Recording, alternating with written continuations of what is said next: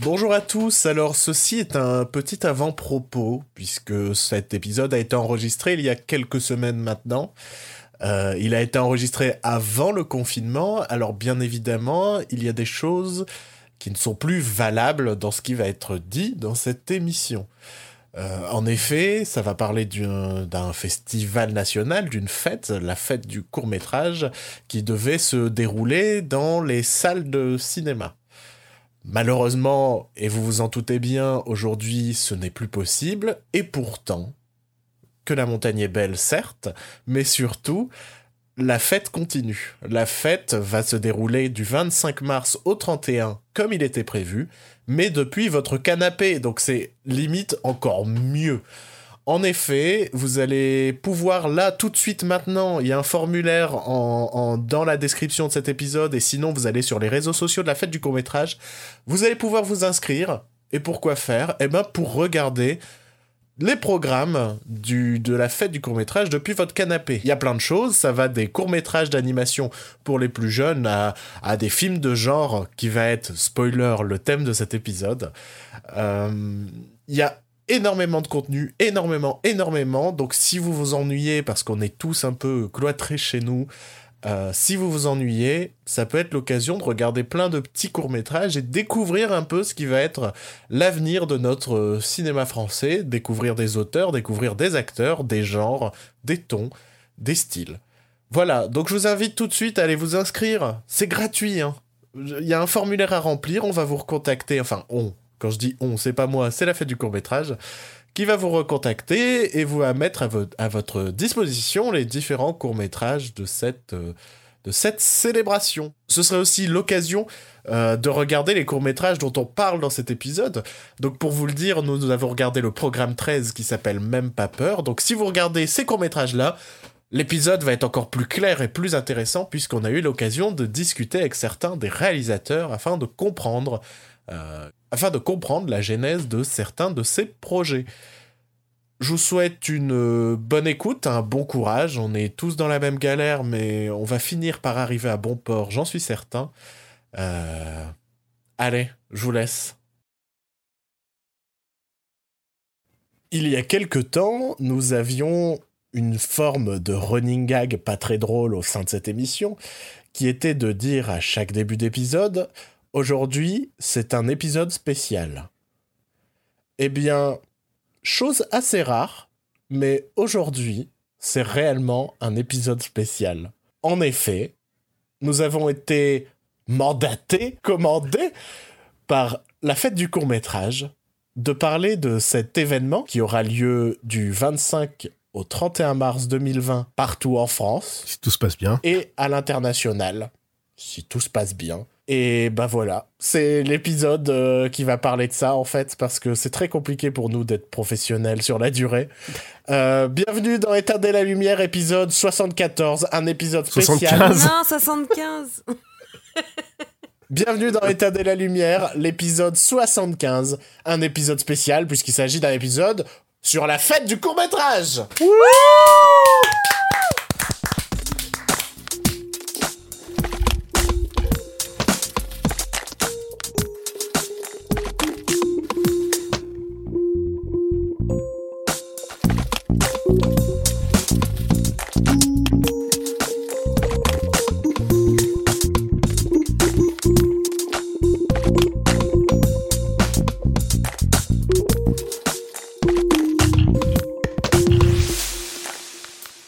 Alors bienvenue dans cet épisode spécial d'Éteindre la lumière.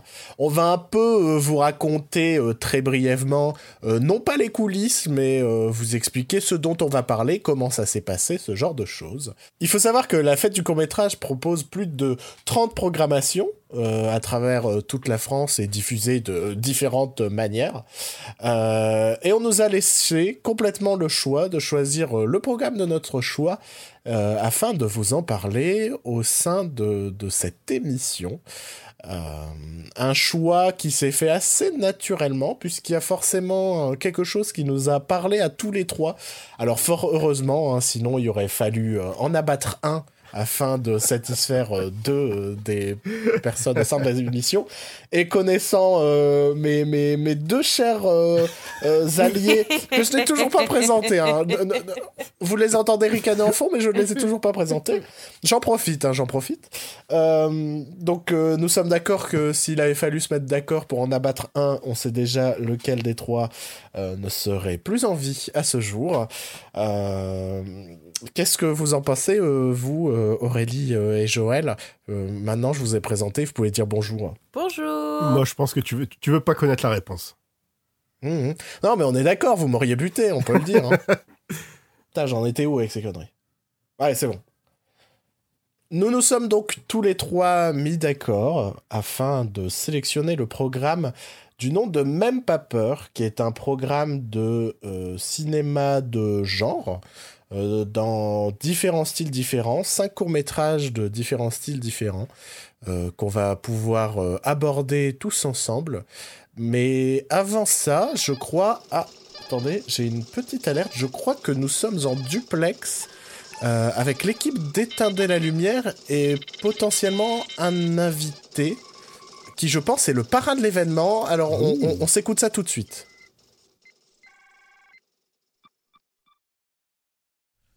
On avait annoncé une émission spéciale en début d'émission, et on va vous le prouver. Hein. ça fait un moment que vous nous réclamiez des invités. Et on a un invité aujourd'hui euh, exceptionnel. Je pense qu'on peut l'applaudir même. Oui, d'ailleurs, bravo. Puisque nous sommes en présence Je vais m'applaudir. Oui, de euh, Félix Moati, qui n'est autre que le parrain de cette édition de la fête euh, du court métrage. Eh ça y est, je suis vieux. Si on me demande d'être parrain, c'est que vraiment, j'ai roulé ma bosse. Il y, a du bagou de cinéma, c'est clair. Du bagage. Alors on a été surpris, agréablement surpris d'être contacté euh, pour, euh, pour venir euh, discuter avec toi. Et je vais pas te mentir, on va te tutoyer, on va commencer tout de suite. Bien sûr, on le même âge. je vais pas te mentir, quand on m'a dit on va interviewer le, parrain de la fête du, du court métrage, pardon, euh, je me suis dit ok super et après dans ma tête je me suis dit en fait ça sert à quoi un parrain de fête euh, du court métrage Très honnêtement j'en ai aucune idée. Très bien voilà c'était éteindre la lumière. la lumière. non non bah j'ai enfin c'est juste que les courts métrages sont par définition des euh, voilà des des, des des, formats qui sont pas très mis en, très mis en avant et c'est génial qu'en France on ait ça quoi un festival qui puisse mettre en avant des, des par définition des jeunes auteurs qui vont devenir les auteurs de demain si tout se passe bien. Et donc, il demande à, moi, en l'occurrence, donc je fais l'acteur, mais j'ai aussi réalisé moi-même un court métrage il y a quelques années, puis un long métrage. Donc, donc, euh, donc moi, ça m'intéresse particulièrement de voir ce qui est en germe dans un format court et ce qu'on va retrouver ensuite dans un format long, quoi. Donc, il y a cet appétit pour le court métrage. Euh, euh, naturellement parce que on a un petit peu stalké en amont. on a aussi vu que tu as été déjà membre de jury de festival de court métrage. donc est-ce que c'est vraiment euh, quelque chose que tu vas continuer à suivre euh, tout au long de ta carrière Bah ouais, franchement, je trouve ça, euh je trouve ça assez passionnant. C'est émouvant en fait. Moi, quand je vois l'un des premiers courts métrages de Scorsese, par exemple, le type qui The Big Shave, là, Ouais, où il se rase, où il se rase et, il se, et, en fait il se flagelle, quoi. Il se détruit, il se coupe et tout ça. Je trouve qu'on a déjà toute cette masculinité blessée qu'on retrouve après dans tous ces autres films et tout. Donc c'est un truc. Moi, j'aime bien voir les ponts en fait. À quel moment un réalisateur devient lui-même en fait. Mhm. Voilà. Et donc ça se voit en quelques minutes euh, dans ses premiers films, puis en une heure et demie, puis et je trouve ça émouvant ouais, de voir comment ça dialogue c'est toutes les œuvres d'un même gars quoi, ou d'une même réalisatrice. Euh, justement, tu nous parlais du fait que tu avais réalisé un court métrage qui est devenu ensuite par la suite euh, un long métrage, puisque c'en est la suite directe. Est-ce que tu as le sentiment d'avoir déjà trouvé ton ton euh, ah puisque justement tu, pars, tu compares à Scorsese où on voit déjà des pistes de ce que ça va donner par la euh, suite. Est-ce que tu trouver mon ton Je pense que j'ai toute ma vie de réalisateur pour le pour le peaufiner, le préciser surtout. Je pense qu'un réalisateur c'est quelqu'un qui, qui, ne fait que préciser ce qu'il a envie de raconter. Un premier film, euh, il y a c'est comme c'est comme une première expression quoi. Donc j'ai pas encore précisé mon ton. Ce serait très présomptueux de dire ça. J'ai encore beaucoup de chemin quoi. Mais après je sais vers quoi je j'ai envie d'aller. C'est-à-dire plutôt une forme de, cruauté dans les dialogues, de l'humour. Euh, c'est très important que ce soit drôle et, euh, et des situations vraiment de. J'aime bien les personnages, voilà, des, chevaliers dans le désert, quoi, des, des gens qui ont des mégalomanies euh, du pauvre, quoi, des mégalomanies vraiment nulles. Et euh, du coup, puisque tu as goûté à la réalisation et du court métrage et du long, hmm. du long métrage, quelle est la différence? Comment toi tu te positionnes C'est euh, toujours c'est la manière d'emmener l'équipe, puisqu'un court métrage, es rarement, c'est les gens sont rarement payés, donc il faut il faut leur, leur, leur, leur donner l'envie, quoi, l'envie et le désir, quoi, de, de, de, faire la chose ensemble et ça rend, ça rend l'entreprise encore plus collective. Moi, ça m'a beaucoup plu euh, de, de, réaliser mon court métrage. J'étais qu'avec des gens qui avaient, on avait le même âge tous. On avait faim, quoi, en fait. On avait faim. Et, euh, et, euh, et, pour le long métrage, bon, il faut garder cette énergie intacte. C'est pas parce que ça devient plus sérieux que il faut se reposer. De toute façon, c'est un sport d'athlète hein, de réaliser un film. C'est un train dans la nuit, comme le disait Truffaut. Et en fait, tu sais pas où tu vas et tu fais croire aux gens que tu as les réponses. Quoi. Mm. Tu fais que mentir, en fait. tu fais que mentir. Et sauf qu'un court métrage, tu dois mentir sans rémunération. Donc, euh, donc voilà. Sympa sans rémunération et avec euh, cette, euh, cet espoir que ça amène quelque chose d'autre par la suite. Ouais, ouais. moi j'ai pensé, je pensais pas à ça. J'avais envie de raconter cette histoire.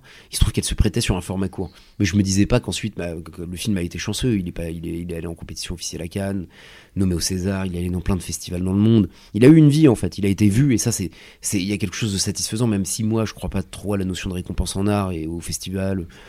Je comprends pas ce que ça veut dire en fait. Mais, mais, mais voilà, ça, ça faisait plaisir quoi. Ouais, au moins une grande visibilité. Ouais. Euh, je, suis content parce que ça répond déjà un peu à une question que je voulais poser euh, justement euh, sur juste moi il y a quelque chose qui me dérange un petit peu à l'heure actuelle c'est que j'ai l'impression que le court métrage est désormais une étape plus qu'un format et je voulais avoir ton avis là-dessus parce que moi j'espère refaire des courts métrages plus tard, tu vois. Euh, je me dis là, bon, j'ai réalisé un long métrage. Le prochain film que je vais réaliser, c'est un long métrage aussi. Mais j'espère un jour refaire des courts métrages. Mais il faut juste que l'histoire se prête à 15 minutes. Mm. C'est très difficile de condenser un récit. Et, euh, et, j'aimerais pouvoir passer au court métrage un moment, faire des essais, essayer des choses, puisque j'espère euh, garder mon ton, mais tenter des formes. Et le court métrage Mm. Ça peut être un laboratoire d'expérience. En fait. C'est vrai qu'il y a un espace de liberté qu'on n'a peut-être pas forcément dans un long métrage parce que bah, le long métrage, il y a, voilà, il y a, cette idée qu'il faut que ça rapporte de l'argent. c'est normal. Il y a des gens qui investissent, ils attendent euh, des retours. Hein. Mm. C'est normal. Et euh, pour rester autour du court métrage, puisque c'est quand même la fête du cours, euh, est-ce que tu peux nous parler du processus de création d'après Suzanne? Comment bah, passer au cours en tant que comédien? C'est très simple, on s'est fait recaler de toutes les commissions traditionnelles. On a eu pas Canal, pas France Télévisions, pas OCS, aucun argent, rien, l'avance sur recette, rien. Et donc on l'a fait vraiment comme des pirates quoi. J'ai escroqué ma grand-mère, je lui ai volé 2000 euh, balles. J'ai fait un Ulule. D'accord. J'ai escroqué donc des inconnus. et, euh, ensuite, euh, et ensuite, et ensuite, bah voilà, le film s'est fait. On l'a fait avec 6000, 7000 euros. Et les acteurs m'ont suivi sans être payés, les techniciens m'ont suivi sans être payés. Euh, et, c'était très joyeux. On a passé quatre jours euh, dans Paris avec euh, des très bons techniciens. Ça, c'était ma chance. Le fait d'être acteur me fait connaître des techniciens en amont. Mm. Donc j'ai cette chance-là. Et donc je suis allé chercher des gens que j'aimais bien et qui m'ont dit bien sûr on y va. Pas payé, on s'en fout, on y va. Et on, et, on a fait ce film ensemble. Et c'était ah, c'était trop bien. J'étais je me souviens, c'était une période en plus que j'adorais dans ma vie. Je venais d'avoir 25 ans. Euh, et je trouve que c'est euh, c'est un âge où on commence à vivre en fait quelque part. Hmm. J'ai bien aimé, je sais pas si vous, vous avez aimé cet âge-là, mais. Ah si, ouais, c'était trop bien. Bah Moi, j'ai détesté avoir 20 ans, par exemple, mais 25 ans, j'étais content, quoi. Donc, j'y suis allé vraiment euh, avec l'énergie, quoi. Avec le. Vas-y, on y va, de toute façon. Qui s'en fout? Voilà. Et c'était pas. C'est passé assez naturellement ton, de, du rôle de comédien au rôle de. Ouais, je vois pas la différence. Ouais. Moi, c'est le même métier en fait, tu vois. Mm. Tu racontes une histoire qui, si elle te plaît, est plus forte que toi, donc euh, tu te mets à, à son service. moi, c'est le même métier. Pour toi, c'est pareil. Ouais. ouais, Et, de, t'écrire des rôles aussi, peut-être? Oh, ça viendra. Pas Là, j'avais pas du tout envie de me filmer, mais dans le prochain, je vais jouer, je pense. C'était pas du tout une envie de se filmer, ou il y avait aussi ce... cette peur de mélanger les deux rôles? Et de pas savoir euh, de tout faire à moitié parce qu'on n'a pas le temps de faire les deux. Je pense que j'avais vraiment envie de, de m'inventer euh, en tant que réalisateur hmm. et donc de m'effacer derrière mon film. C'est-à-dire que je n'apparaisse pas à l'écran. Ça aurait été, je pense, une erreur. Euh, ça aurait été une erreur et puis après l'absence vraiment de désir de me filmer quoi. Il y a un truc. Et puis si un jour j'ai un rôle qui correspond à moi, bah, je me le filerai. Mais, mais là, c'était pas le cas dans. C'était pas C'est étonnant parce que je trouve. Euh, alors, on va, on sera peut-être coupé parce qu'on n'est plus trop dans le sujet. Mais je trouve que dans Deux Fils, euh, il y a quelque chose de vous dans Vincent Lacoste. Ah, mais il y a quelque ah bah chose de moi plus dans le petit, le petit Ah, le petit frère. Je ressemble plus au personnage de d'Ivan qu'au personnage de, de Joachim joué par Vincent. Après, c'est normal, mais, mais Vincent a chopé des trucs de moi qu'il a injecté dans Joachim, sa manière de marcher, sa rapidité dans, quand mm. il parle, ses angoisses. Voilà, il m'a. Il m'a, bah, on est très amis, donc il m'a, il m'a pris, euh, il a pris ce qu'il connaissait de moi, c'est normal. Alors que c'était vraiment Yvan qui, euh, auquel je m'identifiais le plus. Ok. Mm. Puisque tu as participé à beaucoup de festivals autour du court métrage, mm. est-ce que tu aurais quelques titres de cours euh, qui t'ont profondément marqué. ça peut... Non, non, mais ça peut être du Scorsese. Tout à l'heure, The Big Shave, euh, par euh, exemple. ouais, il y avait eu Donde Stack in Bassinger d'Edouard Deluc, qui est quand mm. même un super court métrage. L'enfance d'un chef d'Antoine de Barry, qui vient de sortir Mes jours de gloire, là, mm. un très beau film. Il y a eu, moi j'ai adoré Pauline Asservie de Charline Bourgeois-Taquet avec Anaïs de Moustier, c'est génial. Ah, j'ai bien aimé j'ai plus le titre, mais d'une nana de la Fémis qui avait fait un court métrage qui se passait dans, dans un cinéma. Euh, et que j'ai trouvé génial, je crois, avec Finnegan Oldfield qui jouait dedans. Ah. Et j'ai trouvé ça vraiment génial. Euh, voilà, quoi, il y a quelques courts-métrages. déjà, c'est bien. Ça donne des pistes. Oui, ça peut donner des pistes aux auditeurs. On essayera de les retrouver, peut-être les Ah, j'ai vu un court-métrage. Alors, euh, j'ai vu un court-métrage de la fille de Roman Polanski, figurez-vous, qui s'appelle Morgan Polanski, qui qu'elle vient de faire et qui, et qui est vraiment splendide. D'accord. Splendide et euh, qui est vraiment très très beau sur la féminité justement et qui j'espère saura être vu euh, pour ce qu'il est. On va revenir à, à, la fête du court métrage justement mm. et euh, je me demandais quelles sont vos, enfin quelles sont tes attentes par rapport à, à la sélection ou par rapport à qu'est-ce que tu aimerais voir justement? Ah bah moi j'aimerais bien reconnaître. En fait, moi, ce que je demande à un court métrage, c'est que le réalisateur me parle un peu de lui-même, quoi. De sentir qu'il y a quelque chose de personnel et de sentir qu'il joue pas au Lego. Qu'il se dit pas, vas-y, je fais ce film et après basta, quoi. Tu vois, je, je m'inscris dans une école de mode. Non. Mm. Ou euh, je reprends ma carrière de, de tennisman. Voilà. Euh, ou le mec s'en en tout cas, ne fais pas de film, quoi. Et donc, j'aimerais bien, voilà, sentir qu'il va faire un deuxième film, puis un troisième, puis un quatrième, puis un cinquième. Sentir que le type a du désir, voilà. Enfin, que le, je dis je masculinise, mais que le, la personne qui réalise a, a envie de d'en faire un deuxième, puis un troisième, puis va faire de ça sa vie en fait. Hmm. Voilà. C'est ça que je demande à un court métrage en fait. Donc pas d'attente d'un point de vue de, de, la forme en soi, enfin de hmm. d'une recherche esthétique ou j'aime bien, moi j'aime bien la simplicité. Je trouve que il y a, y a peut-être un péché de quand on commence de vouloir être très démonstratif et très sérieux en fait parce qu'on a envie tous d'être pris au sérieux quand on commence. C'est normal comme quand on est jeune quoi on a envie d'être pris au sérieux parce qu'on a envie d'être entendu. Moi, j'aime bien les gens qui osent d'emblée une forme d'humour, une forme de, une forme de, de simplicité. D'accord. Donc pas, euh, par exemple, ne pas euh, vouloir recracher à tout prix ce qu'on a appris en école de cinéma. Voilà, pas d'esprit de sérieux, surtout pas. Ce qui est euh, l'erreur qu'on t'apprend en école de cinéma. Oui, bah, bien sûr.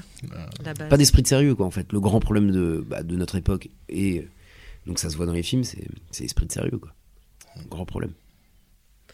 Et pour euh, aussi un petit peu faire le lien avec, parce que nous on a vu un programme court dont on va rien te dire parce que c'était pas du jeu, mais euh, nous on a choisi le, enfin un, programme de genre parce que bah, on est tous les trois fans de cinéma de genre. Ah et du coup quel est ton rapport à ce, bah, au cinéma de genre? Est-ce ah que bah, tu, moi, as, tu as joué dedans d'ailleurs? Euh, Ouais ouais ouais. mais mais moi j'adore j'adore le cinéma de genre. Moi, je trouve ça avec ma nana on, adore en regarder. Mm. Elle elle fait de la déco donc en plus ça l'intéresse particulièrement quoi. Mais moi j'adore, euh, j'adore ça, ouais. Euh, franchement, et hier j'ai regardé un, film qui était assez intrigant qui s'appelle The Cured. Ah non. En Irlande, des zombies qui sont guéris, traités, qui reviennent à la vie civile, qui sont réintégrés dans la vie euh, civile, mais qui ont le souvenir de, leurs atrocités quand ils étaient zombies. Ah oui, c'est une sorte de, sorte de, métaphore de la guerre civile en. Irlande.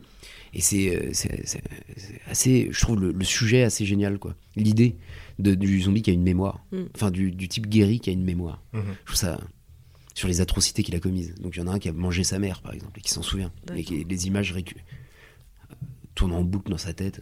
C'est récent J'ai pas du tout. Je crois que c'est sorti en 2017, un truc comme ça. ça ouais, j'aime rien du tout, alors que la thématique est vraiment. c'est le cinéma le plus politique, en fait. Mm. Ouais. Et c'est un cinéma qui a la, a la classe, je veux dire, d'être très divertissant. Mm. Tu vois, tu joues avec le spectateur constamment. Moi, j'aimerais bien faire un jour un film, de, un faux film de genre, tu vois. J'aime bien, ouais, j'aime bien, j'aime bien ça. J'aime bien les films de zombies en fait. J'aime bien le zombie mélancolique. Il y a un très bon bouquin qui s'appelle, euh, je crois, euh, Année Zéro ou Ground Zero ou un truc. Je sais plus. Et, mais qui est un livre euh, publié chez Gallimard et où c'est vraiment c'est du zombie mélancolique. quoi. C'est du zombie qui pense à sa réflexion et tout, c'est marrant. Il n'y avait pas un film là-dessus aussi? Un zombie amoureux, une histoire d'amour avec. un- Ah entre oui, un mais c'était une comédie romantique, c'était Ouais. Warm Body. Ah oui, ouais, ça. C'était pas, c'était pas la même ambiance. Oui, excusez-moi, pardon. Non, mais du coup, train les films genre. Et puis quand tu vois It Follows, par exemple, c'est tellement terrifiant, ça Oui. race. Ça m'a hanté, moi, dans. euh, Enfin, j'ai fait des rêves de, de Et d'une simplicité Et tellement- euh, bah ouais. incroyable. C'est Ouais. Juste un. très peu d'artifice et Très peu d'artifice. Après, un vrai talent de mise en scène, complètement. d'atmosphère. Mais ça, je trouve ça terrifiant, voilà. Mais euh, ouais, ouais, j'aime bien les films de genre. Mais tu vois, même quand Scorsese il fait Shutter Island et tout, t'as bien les pétoches quand même. hein. C'est complètement. pas ça. bien, Mais moi je dis il faut y aller. Faut on en dis... non mais on en discutait justement euh, tout à l'heure où, Moi, j'ai euh, fait un film de science-fiction, là, il en tant faut- qu'acteur. Ah Mm. Et je pense qu'il va falloir de plus en plus essayer de, de proposer euh, Bien sûr. ce type de cinéma qui, comme on l'a dit en plus, est très politique et on peut dire Bien plein de choses à Bah, travers, euh, à travers cette forme. Et, et ça peut vraiment marcher. Enfin, ça, ça se voit si, si le, le- le- comment dire, les œuvres américaines qui nous touchent aujourd'hui en France marchent autant, c'est c'est qu'il y a du public pour Bah ça. ouais. Donc, euh, Et moi je suis pas contre Vincent Lacoste en zombie mélancolique. ouais, Bah, il, il a pas besoin d'être zombie pour, Pour être- pour avoir l'air d'un zombie. C'est ça qui est bien. Et est-ce qu'on on, peut pas trop savoir sur le film de science-fiction Ah non, ouais, j'avoue, comme là, c'est vraiment le les prémices. Mais ouais, c'est cool, c'est un truc de robot. C'est tout ce D'accord. que je peux vous dire. Un truc de robot et de suspicion. Et c'est français donc. Ouais. Cool. Ouais, ça va être cool. Grosse prod ou un petit truc euh, non, bah, tu sais, comme au- en France, on n'a pas encore trop la culture de ces films-là, donc c'est- ça reste des films non pas confidentiels, mais euh, euh, qu'on va fabriquer avec, je pense pas non plus des, des- des millions et des millions, quoi. donc un peu plus de l'ordre d'un Ex Machina par exemple. euh, Et que j'ai pas vu. Mais de- où on est vraiment dans une villa avec euh, trois acteurs principaux et c'est à peu près tout. il y a beaucoup de courses poursuites, il y a un truc un peu The. D'accord, donc il y a quoi, quand même quelque chose, il y a Ah quand même, ouais. c'est quand même de l'ordre de- Ouais, c'est de du, l'action. du- du grand spectacle. Un peu, euh, ouais, il y a un ouais. truc trépidant, Ok. ça, ça court un peu partout. Très bien. J'aime bien ça dans, dans ta carrière, que tu nous offres des choses assez intimistes, euh, de la comédie romantique. Bah, comme beaucoup, moi je t'ai découvert dans LOL. Ah oui, oui. Et je connais Émile Bertera d'ailleurs. Ah. Euh, Ouais, c'est un copain. Mais, euh, et du Big coup, up Emile. Ouais, exactement. Euh, et du coup, que tu passes de la comédie romantique au drame intimiste à la comédie euh, gaucho un peu sympa. Ouais. Enfin, voilà. Je trouve que c'est un truc dans ta carrière que j'aime beaucoup. Ah bah c'est gentil, merci. Bah. C'est pas, calculé. Hein, mais Mais c'est peut-être une des chances qu'on a aussi en France de pas trop trop étiqueter nos, nos comédiens. rigoles. Ah bah, au contraire, Tu j'allais dire. Alors plus non, mais je parle. Ah mais moi je parle plutôt dans la nouvelle génération. Alors oui, quand on est Christian Clavier, on va faire des films à la Christian Clavier. non, non, nous, Mais je nous les jeunes que- acteurs, on est, c'est normal, hein, on nous définit par nos premiers choix. C'est vrai Ah ouais, je te jure. Vous Non, avez non. le sentiment d'un changement. Non, non, non, pas du tout. Bah, c'est un Ok, sentiment. ben, c'est Mais- juste une, erreur. C'est une erreur, tu te trompes. Mais, mais non, je non, quitte, pas la je quitte ce podcast. voilà, pas la s'il te dernière. plaît, allez, casse-toi. Tu es remplacé. non, non, mais blague à part, non, non, euh, franchement, je te jure, on nous définit, mais c'est normal. On est des jeunes acteurs, donc on nous définit, on a une idée, euh, les gens ont une idée euh, de, de nous. Euh, qui est généralement assez éloignée de ce qu'on est en plus. hein. Et donc, euh, on se dit, ah bah tiens, pour euh, jouer l'amoureux transi, on va prendre lui. Tiens, pour jouer euh, le tourmenté, on va prendre lui. Tiens, pour jouer le mec plus terrien, on va prendre lui. Mais tout ça, c'est normal, c'est de la paresse, tu vois, on, on définit les gens. Puis voilà. Donc j'imagine qu'il y a cette crainte de se retrouver euh, étiqueté avec euh, quelque chose qui nous correspond pas du tout. Ouais, mais après, on devient toujours qui on est, tu vois. Euh, Oui. On se balade, on se balade, et puis après, ceux qui veulent regarder, regardent, et t'offrent des choses différentes. Mm. Tu vois, vraiment, je pense. Et comment toi, tu t'expliques que tu réussi justement à naviguer un peu comme tu l'entendais dans. Bah, c'est des choix chance, après. choix. Je pense qu'il y a des choix. Il y a de la chance, évidemment. Ça, ce serait présomptueux de croire que notre métier euh, n'est pas fait à 90% de chance. Mhm. Franchement, 90% de chance. De d'arbitraire, de, de ah bah pff, vas-y, on va le proposer à lui. voilà. Et puis euh, des choix quoi aussi, des trucs de moi comme tous les acteurs sont pas cinéphiles. euh, Je pense qu'un acteur a pas besoin d'être cinéphile pour être bon, bon. Mais moi, moi je suis je suis cinéphile. Et donc, euh, j'essaye d'aller vers ce que j'irai voir en tant que spectateur. Voilà. Dans, dans ce qu'on me propose, j'essaye de faire ce qui me plaît le plus. Voilà. En essayant de mettre de côté euh, euh, les choix de, euh, qui pourraient amener vraiment euh, un succès populaire immédiat, ce dont on a besoin quand on est acteur. hein. Mais et pour l'instant, qui sont pas encore les, les films qui me passionnent le plus dans ce qu'on m'a proposé. hein. Je moi, j'adore, j'adorerais faire un, un grand succès populaire, mais pour l'instant, dans ce qu'on m'a proposé, c'était pas ce qui me plaisait le plus, tu vois. Ouais, tu, enfin, euh, libre et assoupi, tu, tu le vois pas comme un grand succès populaire? Oh bah ça a pas franchement marché en salle, je crois. hein. Ah ouais Ça a très bien marché en streaming et en téléchargement parce que je pense que c'est des fumeurs de ouinge qui se le sont matés, tu vois. euh, Et- genre quand ils avaient euh, entre 16 et 25 ans, ils disaient Eh, mec, viens, on se fume un ouinge. C'est l'histoire d'un mec qui veut rien faire. donc. Moi, j'adore ce concept. Je- je- pour le coup, je, je l'ai vu en salle. Ah Et ouais moi aussi. je- Et euh, je crois que je crois que c'est de là que je t'ai connu Ah de ouais, toute ouais. façon. Et euh, j'ai adoré cette idée de faire un film sur quelqu'un qui ne veut rien faire. faire. Ouais, moi aussi, ça me. Ça et qui a marrer. une morale très jolie aussi là-dessus, c'est que on, on serait dans une comédie classique, il y aurait ce côté rédemption et il Et va il comprendre et il va que rien faire c'est mal et il y a pas ça. Non, c'est ce bien qu'il n'y ait pas de rédemption. Et, Moi, je suis d'accord avec toi. ouais, Jusqu'au bout, il veut rien faire. quoi. et il réussit à ne rien faire. Et Ouais. ça c'est beau. Avec euh, panache. Pour tous les flemmards. Ouais. C'est une bonne ambition, ça. C'est la mienne alors. euh, c'est pour ça que j'ai particulièrement apprécié. Je vois que tu regardes l'heure. Bah tu t'inquiètes. je, Ouais, bah, non, c'est- je mais, m'inquiète pas, mais on m'a on m'a dit qu'on On est assez limité.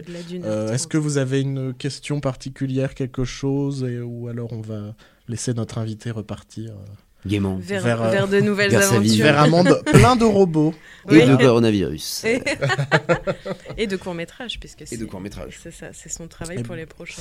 Bah, Et donc on te remercie. Merci. Bah, merci à vous, c'était cool. Merci beaucoup. C'était cool de parler avec, euh, avec, euh, des, des- des- des gens de mon âge qui kiffent le cinéma. quoi. Ah bah voilà. C'est toujours sympa. Merci beaucoup. Bah ouais, merci. Messieurs, dames d'éteindre la lumière, on vous rend donc l'antenne. Merci Bruno pour, euh, pour cette formidable interview donc de, de Félix Moati euh, que euh, l'équipe d'éteindre la lumière a eu la chance de rencontrer pour parler de cette fête du court métrage. Oui, oui. Très sympa ce Bruno. Je préfère ce Bruno-là. Lui, vous l'aurez pas tué au moins, c'est ça C'est ça que vous êtes en train de dire? Je vous déteste. Je vous déteste. Sachez que je regrette à chaque instant faire ce podcast en votre compagnie. C'est extrêmement désagréable. Bon, il serait peut-être temps qu'on parle quand même euh, des différents courts-métrages euh, qui, euh, qui ont été sélectionnés à travers ce, ce programme Même pas peur. Et, euh, et tiens, puisque vous êtes en train de faire votre, vos, vos malins, pardon. euh, tiens, euh, Joël, Joël, je t'entends qui rigole. Oui. Je te propose de nous parler de Sonner après minuit. Eh ben, très bien. Sonia, Sonner après minuit, c'est un, un court-métrage de, de Sabrina Tanfiche, euh, sorti en 2019 d'une durée de 19 minutes. C'est un film français de fiction avec Franck Bruno et Lisa Libri. Alors, on va, on va s'arrêter là tout de suite, Ouais. Joël. Tu n'as pas fait ton travail. Tu es littéralement en train de lire le programme que nous avons reçu, Joël. Quoi? Comment oses-tu m'accuser es- Moi? Tu es De démasqué, lire. Fantomas. Exactement. Ce masque tout de suite. Tu n'es pas le vrai Joël. Le vrai Joël, il est de l'autre côté en train de faire la régie. Euh, ça, euh, de Il est avec de Félix Lumière qui fait les interviews. Et donc, faux Joël, Oui, c'est moi. Peux-tu réellement nous parler de sonner après minuit sans lire ta fiche? Alors Sonné, euh, d'accord, je ferme le beau catalogue des programmes que, nous avons, euh, qu'on nous a offert lors de, notre rencontre avec euh, l'équipe. Donc Sonné après une nuit, c'est un, film de, court métrage qui se rapproche de, qui s'inspire beaucoup de What We Do in the Shadows et un peu de l'univers de Nicolas et Bruno aussi.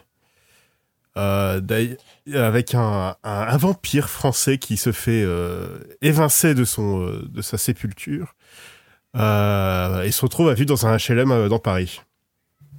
Donc ce vampire, il est joué par une sorte de, de- de croisement entre Daniel Auteuil et Jean Rochefort. Voilà, ce, il va... Pardon.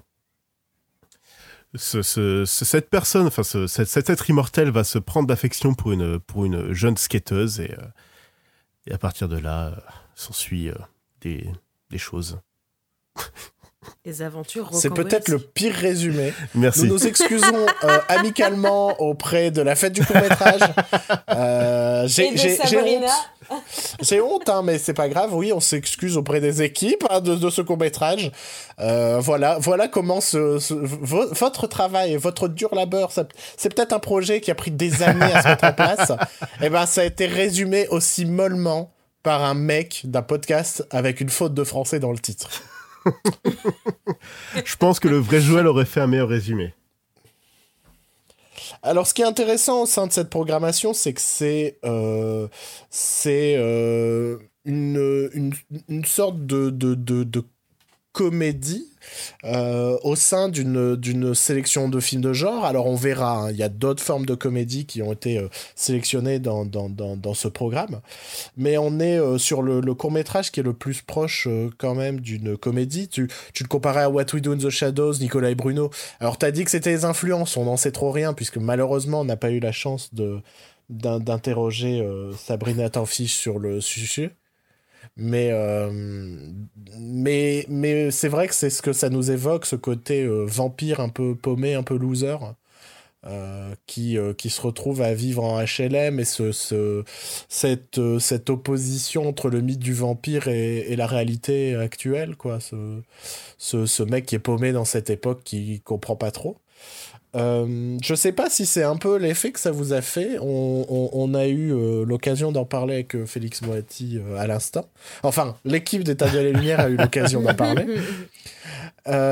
et je sais pas si c'est un peu cet effet que ça vous a fait, mais moi j'ai eu le sentiment que c'était presque une, une proposition pour un long métrage.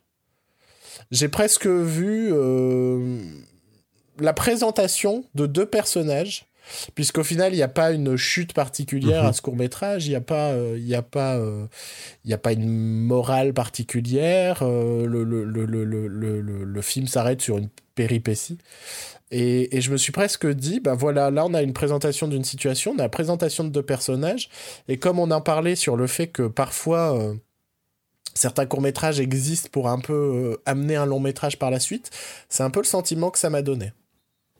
Moi, j'ai plus vu une série qu'un long métrage. En fait, j'ai plus vu dans, dans ce court métrage une formule qui pourrait être, euh, qui pourrait être euh, multipliée en fait sur, euh, sur plusieurs épisodes de série. Je l'ai plus ressenti comme ça c'est là où on peut euh, inviter d'une manière ou d'une autre euh, la réalisatrice, enfin les, gens de l'équipe qui en savent peut-être un peu plus sur les, intentions, à nous envoyer un message ou à nous envoyer quelque chose qu'on retransmettra euh, par la suite via nos réseaux sociaux ou, d'une manière ou d'une autre quoi. Ce serait intéressant de connaître l'intention derrière ce court métrage, ce que ce qu'on a la chance d'avoir pour pour certains autres courts métrages, mais pas pour celui-là. Et, j'aimerais bien en, savoir un peu plus, je vous avoue puisqu'on est un petit peu moins dans cette structure. Euh, il y a un peu ce cliché, on va dire, dans, dans, la structure d'un court métrage, d'avoir une, fin, une chute impactante, quelque chose où tu te dis, euh, ou qui, qui, est là soit pour te retourner le cerveau ou mhm. une dernière surprise à la fin euh, quand on parle de film de genre on peut imaginer un sursaut final ce genre de choses que là on a presque une une, une, une, une fin à moitié étouffée en mode ah, vous voulez en voir plus en fait, vous voulez en savoir plus. Et, j'ai eu le sentiment que c'était un peu pour nous donner ce truc de euh, Ah, ça marcherait en long de les voir, j'aimerais savoir comment ils évoluent ces personnages et cette relation entre un vampire et une adolescente. Voilà. Ah, excusez-moi. Ah, je, crois que nous avons, euh, nous avons encore les, les équipes d'éteindre la lumière. Euh, alors, j'essaie de comprendre ce qu'ils me disent et, je, je, les envoie tout de suite après euh, dans la machine. Enfin, cette, cette grosse technologie. Euh, on, vous explique pas, mais c'est des machines compliquées. Hein. État lumière, on a, podcast, on a du matériel. On, a du matériel que même la NASA ne sait pas trop comment ça marche, hein, c'est vous dire. Oui. Ah, je pense qu'ils sont. Ah d'accord, ils sont avec Vital Filippo, le réalisateur de Denis et les zombies qui est un autre des courts-métrages sélectionnés dans la sélection Même pas peur. Je... Très bien, je, vous envoie euh, ça tout de suite. Euh, c'est à vous, euh, Éternel Lumière. Merci Bruno. Oui, effectivement, nous sommes, nous sommes avec Vital Filippo, donc réalisateur de Denis et les zombies. Vital, bonjour. Bonjour. Ça va? Ça va très bien. je, suis, heureux d'être avec vous et de parler de ce, de ce film qui a quelques années déjà, donc euh, ça fait plaisir d'en reparler à l'occasion de la fête du court métrage. Et justement, donc ça fait quelques années qu'il est sorti. Vous pensiez peut-être que le film en avait fini avec euh, justement cette tournée de cours et surprise. Il est dans la programmation, euh, même pas peur. Ah oui, oui, je pensais complètement que sa carrière était finie. Donc voilà, ça c'est la petite cerise sur le gâteau. le film va pouvoir être revu en salle et ça c'est une super nouvelle. Mm. Est-ce que vous voulez me raconter un petit peu la, jeunesse de ce film? Qu'est-ce qui vous a donné envie de, réaliser ce film? Alors, qu'est-ce qui m'a donné envie d'écrire et de réaliser ce film? Euh, Moi, je suis euh, parisien de naissance, mais euh, toute mon enfance, j'ai passé mes vacances dans un petit village à la montagne. Et je pense que ça m'a beaucoup marqué. Et euh, voilà, en vieillissant, de, de, de, voir comment évoluaient, évoluaient mes, mes copains de l'époque, les adolescents, et euh, petit à petit, on devenait de plus en plus, euh, plus, en plus éloignés. Et voilà, c'est ce qui m'a donné l'idée de ce film, de confronter bah, des gars qui, qui viennent d'une métropole à voilà, ceux qui sont restés sur place et comment les, mentalités euh, font que, forcément ça se passe pas tout à fait comme c'était comme c'était prévu.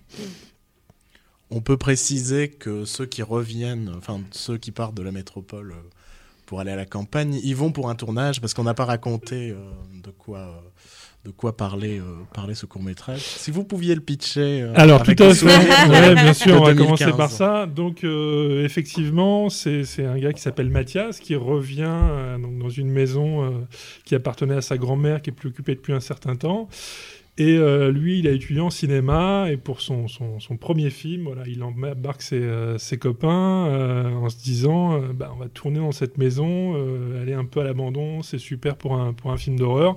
Et puis euh, bah, le, le, le, village autour, c'est un peu l'horreur aussi, donc ça va être génial pour y installer nos, nos zombies. Et euh, donc ils y vont, et là, euh, ils préparent le, le, tournage et débarquent euh, le premier soir. Ils sont à peine arrivés que débarque un ancien euh, ami de, de Mathias.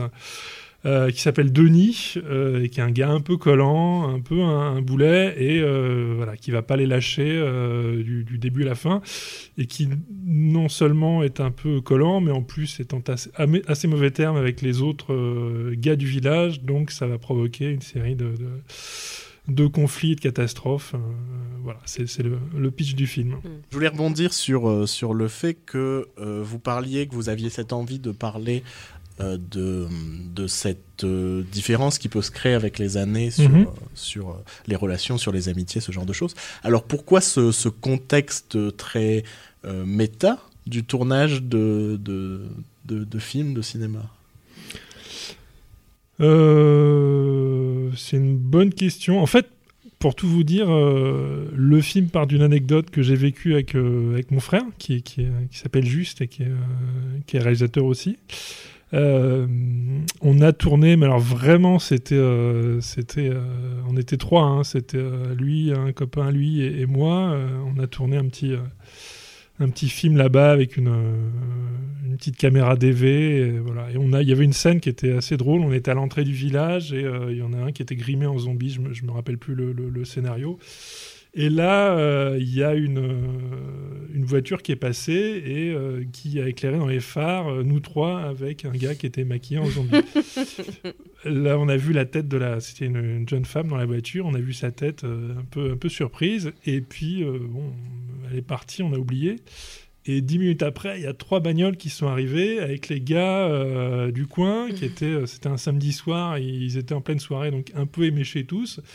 Et ils sont arrivés, ils ont sorti de la voiture en disant Mais qu'est-ce que vous foutez là? Euh, C'est quoi cette histoire? Euh, Vous faites ça dans notre village, on n'est même pas prévenu. Euh, voilà.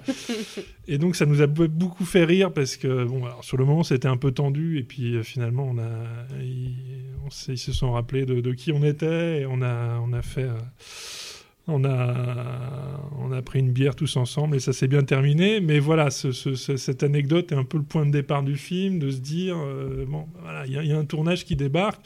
Moi, je suis toujours, euh, c'est mon quatrième court métrage. J'ai toujours été, puis j'ai fait un peu d'assistanat avant. Je suis toujours euh, euh, intéressé euh, et de fois un peu catastrophé par la manière dont ça se passe. Et quand il y a des équipes de, de, cinéma qui débarquent avec toutes les meilleures intentions du monde, c'est quand même euh, un peu les, les colons qui, euh, qui débarquent euh, dans un pays exotique avec voilà, les gens qui vous regardent un peu bizarrement, les remarques, on peut pas s'empêcher sur euh, la, la, la, la, tête des gens, euh, qu'est-ce que c'est la province, etc.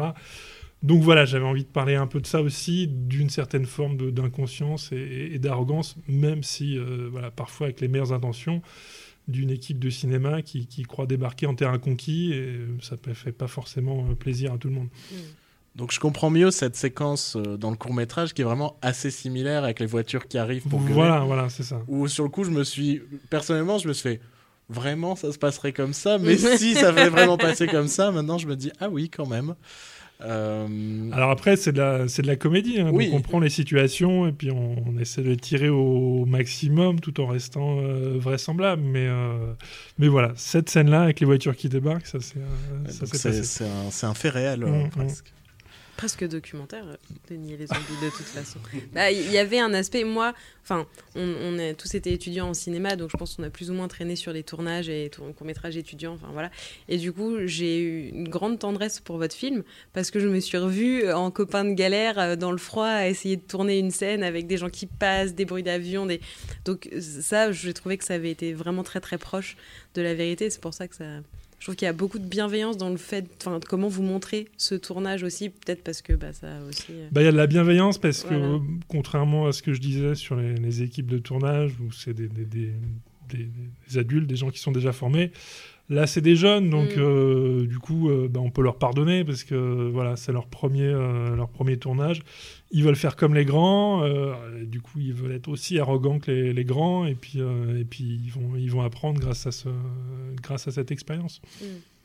Il y, a, aussi, même si c'est tourné un peu plus à l'absurde, plus tiré en longueur pour la comédie, mais euh, je trouve que les différents rôles des personnages, le- la script qui finit par péter un câble parce qu'on lui parle mal, enfin, c'est des choses qu'on vit aussi sur les tournages. Donc c'était votre volonté de pouvoir euh, exagérer des personnages pour en tirer de la fin, euh, pour montrer finalement le, le- le rôle professionnel de ces gens de la façon la plus difficile dans laquelle ils peuvent le vivre. Bah oui, c'était intéressant d'avoir euh, effectivement euh, 4 ou 5 caractères avec 4 ou 5 fonctions sur le, sur le tournage. Et du coup, euh, bah, comme c'est un court métrage qu'on n'a pas beaucoup le temps, Mm. vraiment d'en faire des, des- des archétypes avec la, la comédienne qui est un peu. Euh, voilà, qui se prend pour une comédienne, euh, le gars qui croit qu'il est dans un film d'action et qui veut, qui veut mettre des, des- des coups de pied à, à tout le monde parce qu'il sait faire du karaté, le scénariste qui part dans ses, dans ses délires. Donc euh, voilà, c'est intéressant de jouer sur ces, ces stéréotypes-là. Mm. Au final, dans ce film, c'est presque le, le personnage de Mathias qui est le plus, euh, le, le plus réaliste et qui va, qui va moins tirer vers cette comédie, puisque, alors sans trop divulguer euh, la direction vers laquelle va le film, mais euh, il est plutôt le, le, le, point de réalité de, euh, de... Pour moi, il y a quelque chose de l'ordre du doute dans ce qui traverse tout le long du film, et... et je trouve ça intéressant le fait d'avoir choisi ce, ce point de vue. On a presque, moi j'ai eu le sentiment presque de voir un personnage de drame qui se retrouve au milieu d'une comédie et qui de plus en plus se met à douter de sa place. Déjà qu'il a ce doute sur la légitimité d'être réalisateur. Et euh, j'ai l'impression qu'il y avait ce mélange des genres dans le sens où il y avait aussi ce personnage qui était perdu au milieu de ce genre. Oui, bah c'est le, héros, c'est celui qui va, qui va le plus évoluer au cours du film et qui va, qui va apprendre quelque chose parce que les autres, à la fin, bon, ils se sont réconciliés avec, euh, avec les villageois. Je vais pas tout raconter, mais euh, voilà, c'est, c'est un- ils sont passés à autre chose alors que lui, ça l'a, vraiment marqué. Et effectivement, c'est une. euh, oui, la question du doute, elle est, très pertinente parce que moi, par rapport à ce que je disais sur les tournages, je me suis toujours posé la question de, euh, quand je, je faisais du cinéma, quand je faisais du théâtre aussi, de la légitimité du, euh, du cinéma, de ce qu'on a, de ce qu'on a à montrer, et puis la légitimité du, du réalisateur. quoi. Est-ce que je suis vraiment à la hauteur Euh, Est-ce que euh, ils ont raison de me, me suivre et de m'écouter? Donc euh, lui, comme c'est son premier film, il est, euh, il est vraiment en plein, en plein questionnement par rapport à ça. Et au moment de l'écriture, c'était plus une angoisse personnelle ou... Ah bah ça le Ça l'est toujours. Ça l'est toujours. ça l'est toujours. il faut il, il faut que ça le reste toujours parce que le jour où on se dit c'est bon, je suis un je suis un cinéaste, je sais ce que je vaux, je sais ce que je fais. Euh, bah là, je pense que c'est là où on fait des choses pas très bien. C'est le doute, c'est quand même plutôt. euh, Il faut pas que ça soit paralysant, mais c'est plutôt intéressant en termes de, création. Et pourquoi le cinéma de genre, du coup? Est-ce que c'est quelque chose que vous aimez, quelque chose que vous avez peut-être aussi fait par la suite, euh, encore plus ou- Alors moi, je suis pas un fan de, de- de cinéma de genre, pas plus qu'un qu'un autre. Après, euh, j'aime bien les comédies avec des, avec des zombies, ça me fait, Mhm. ça me fait marrer. Euh, comme je faisais un... Voilà, un- un- c'était l'histoire d'un tournage qui se passait à, la, à la campagne. Enfin, il fallait qu'il se passe des trucs. Et forcément, avec une histoire de, zombies. euh, il se passait euh, plus de trucs que si ça avait été un drame réaliste. euh, voilà. Et je me suis amusé avec ça. Le type qui prend le, faux sang, qui, le, jette par terre. Enfin, c'était, il y avait plein de trucs marrants à, faire par rapport à ça. Et puis euh, à l'époque, je ne sais pas si c'est encore. euh, c'est peut-être un peu moins à la mode, mais euh, c'était euh, toute l'histoire des, des zombie walk. Les gens qui se réunissaient euh, et qui s'habillaient, en, se déguisaient en zombies à 3000 pour débarquer dans les villes. Et voilà, ça, me- ça me faisait marrer de, tout d'un coup d'avoir euh, ces zombies qui débarquent dans le village et euh, les, autochtones qui sont pas for- forcément préparés à ça. Après, il y a des gens qui sont frustrés dans le, dans le film parce qu'ils disent Ah, mais y y a- c'est dommage qu'il n'y ait pas de vrais zombies. Justement, je me demandais si c'était un, un jeu volontaire d'attente avec le spectateur, parce que quand on lance le film, on sait pas du tout où on va, Mm. où on va aller, et on se dit, est-ce qu'on va être dans ce jeu de forcément ce petit groupe, dans cette euh, maison de campagne, euh, entouré de gens étranges? Est-ce que justement il y avait cette intention volontaire de jeu et qui a pu frustrer euh, des spectateurs? Bah, je pense. Alors moi, euh, par rapport au, au genre, je, j'aime le genre pour ce qu'il dit de, de- du reste, et donc finalement peut-être que j'aime pas tant le, le- genre que ça. Mais euh, je sais qu'il y a des gens qui euh, aiment tellement les films de zombies que bah, ils sont frustrés qu'il n'y ait pas des vrais zombies dans un dans un film qui s'appelle Denis les zombies. Donc, mais moi, ça- ce, ce côté déceptif m'intéresse justement. Oui, parce que de toute façon, c'est un film un peu sur, euh, sur aussi euh, la. la- la- Il y a, il y a un- il y a un thème de la déception qui revient tout le long du film sur euh, ben, ce qu'on attend des gens et que ça n'arrive pas, ce qu'on, l'imagination qu'on peut se faire d'un tournage idyllique et au final ça n'arrive pas. Donc au final, thématiquement, je trouve que ça, ça fonctionne. En fait. Oui, et puis moi j'ai pris le, le- le zombie finalement d'une manière aussi métaphorique parce que le personnage de, de Denis c'est un peu un, un zombie au sens euh, social quoi. Il Mhm. est euh, complètement euh, exclu par le reste de la communauté. Il revient dans la, la vie de Mathias alors que limite il pensait qu'il était mort. Donc euh, il y a cette idée aussi de, de- de prendre le thème euh, de manière un peu moins un peu moins genre un peu moins terre à terre, un peu plus métaphorique. Moi, je trouve aussi intéressant qu'il soit dans, ce, dans cette euh, compétition, même pas peur, en fait, finalement, parce que on l'a, je pense qu'on l'a vu comme un, enfin, un comique drame, euh, ce film, mais pas finalement comme un film d'épouvante. Et comparé au reste des films de la sélection qui sont vraiment ancrés sur quelque chose de, de flippant, là, finalement, le, le plus flippant, c'est effectivement le personnage de Denis, mais pour Mhm. plein d'autres raisons. mais, euh, mais du coup, j'ai trouvé ça intéressant de le mettre euh, dans, dans, ce, dans le, la section Même pas peur, finalement. Est-ce que ça vous a surpris qu'on le mette dans cette section, vous, par exemple? Euh, non, je, je sais pas. Pardon, comment vont réagir les gens? Peut-être qu'ils vont être très déçus qu'il y ait, il y ait un, un faux film de genre qui se soit glissé dans la, dans la sélection. Ou alors, euh, ça, ça, va, ça fait une, une parenthèse un peu, un peu comique. euh, bienvenue dans le. Mais, mais je suis content qu'il soit dans la, dans la sélection. J'aurais été content qu'il soit dans une autre sélection Mmh, aussi, mais, euh, mais ça, ça, ça me va tout à fait. D'accord. Et pour parler un peu de vos influences et des, enfin, de- du cinéma que vous aimez, qui vous, qui vous sert à faire vous du cinéma, quand je l'ai vu, ce film-là, j'ai beaucoup pensé à Maestro. Je ne sais pas si vous l'avez vu. Oui. euh, dans justement l'idée d'un film de tournage. Euh, et je trouve qu'il y avait cette même tendresse dans la façon dont, dont la réalisatrice posait son, sa caméra sur les gens que je retrouve beaucoup dans votre travail. Et euh, du coup, est-ce que vous aviez eu d'autres enfin, d'autres films qui vous ont influencé sur celui-là?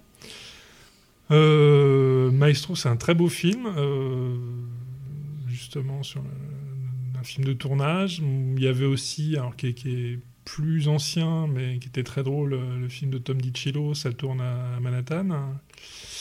Euh, après, euh, des influences sur ce, ce film-là. euh, moi, j'aime beaucoup les, les frères Cohen, donc Barton Fink sur le côté justement le- le- l'envers du décor et le jeu avec le avec le genre m'a beaucoup marqué à l'époque. Donc je pense qu'il y a des il y a des, des, euh, des réminiscences de ça dans le dans le film. Ah, L'humour noir aussi, du coup. L'humour noir, oui, des frères Cohen, effectivement. euh, Et puis cette, euh, ce côté un peu à la fois euh, vache sur les personnages, mais pour arriver à quelque chose de, de- de tendre à la fin. Mm. Quoi. Ils sont, ils sont minables, mais, euh, mais on les aime quand même parce qu'on est tous un peu minables, donc euh, on va pas leur jeter la pierre. Quoi. Moi, je voulais parler de casting aussi, Oui. du coup. Euh, bah oui, il faut bien qu'on en parle d'Esteban quand même. Puisque du coup, le personnage de Denis est interprété par Esteban, Mhm. que j'avoue, je ne connaissais pas avant de voir votre film. Bon, après, les Césars, c'était juste après, donc je euh, Denis Donc voilà, moi, je trouve ça drôle de le connaître par le biais de ce film-là. Est-ce que ça a été une évidence de, de le caster pour le... Ah, totalement, ouais. Ouais. En fait, moi, j'avais très peur euh, pour ce, pour ce rôle-là. Parce que, euh, voilà, tel que c'était écrit, euh, je me disais, si c'est un acteur qui a rien à voir, qui compose, on risque d'être vraiment à la caricature, quoi, le Mm. côté un peu Rainman. mais, euh, donc, euh, voilà, j'avais beaucoup d'inquiétudes. Et puis, euh, j'ai vu quelques comédiens, ça, ça, ça collait pas. Et, et puis lui, elle est arrivée. Moi, je le connaissais pas non plus avant. Euh, je connaissais son, son, son groupe de musique, mais je savais pas qu'il faisait du. euh, donc les Naive New Beaters, mais je savais pas qu'il euh, faisait du cinéma aussi.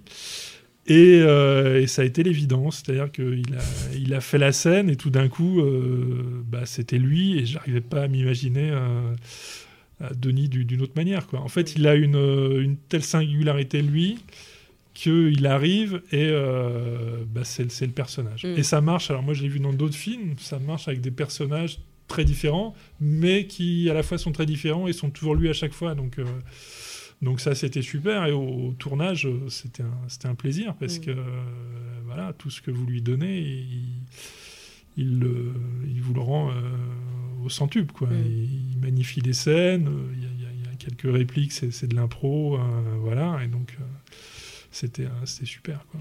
Ouais, c'est difficile d'arriver de, de faire de ce personnage quelqu'un d'attachant par moment, puisqu'il est quand même euh, assez rustre, euh, il est extrêmement collant, enfin on, Ouais. on en connaît aussi. C'est à la limite, euh, parfois. Oui, mais, mais je trouve que malgré tout, il arrive en- à, à avoir une aura. euh, Oui, on, on- on ne le déteste oui, pas on ne la fin peut pas le film, mais- détester. Et quand tout le monde. Enfin, Oui, un peu quand, quand les gens Ouais. sont contre lui, t'es un peu. Oh, bah non. laissez-le tranquille. la un paix, petit oui. voilà. On sent déjà que sa ça. vie est difficile quand ça. eux ne sont pas là.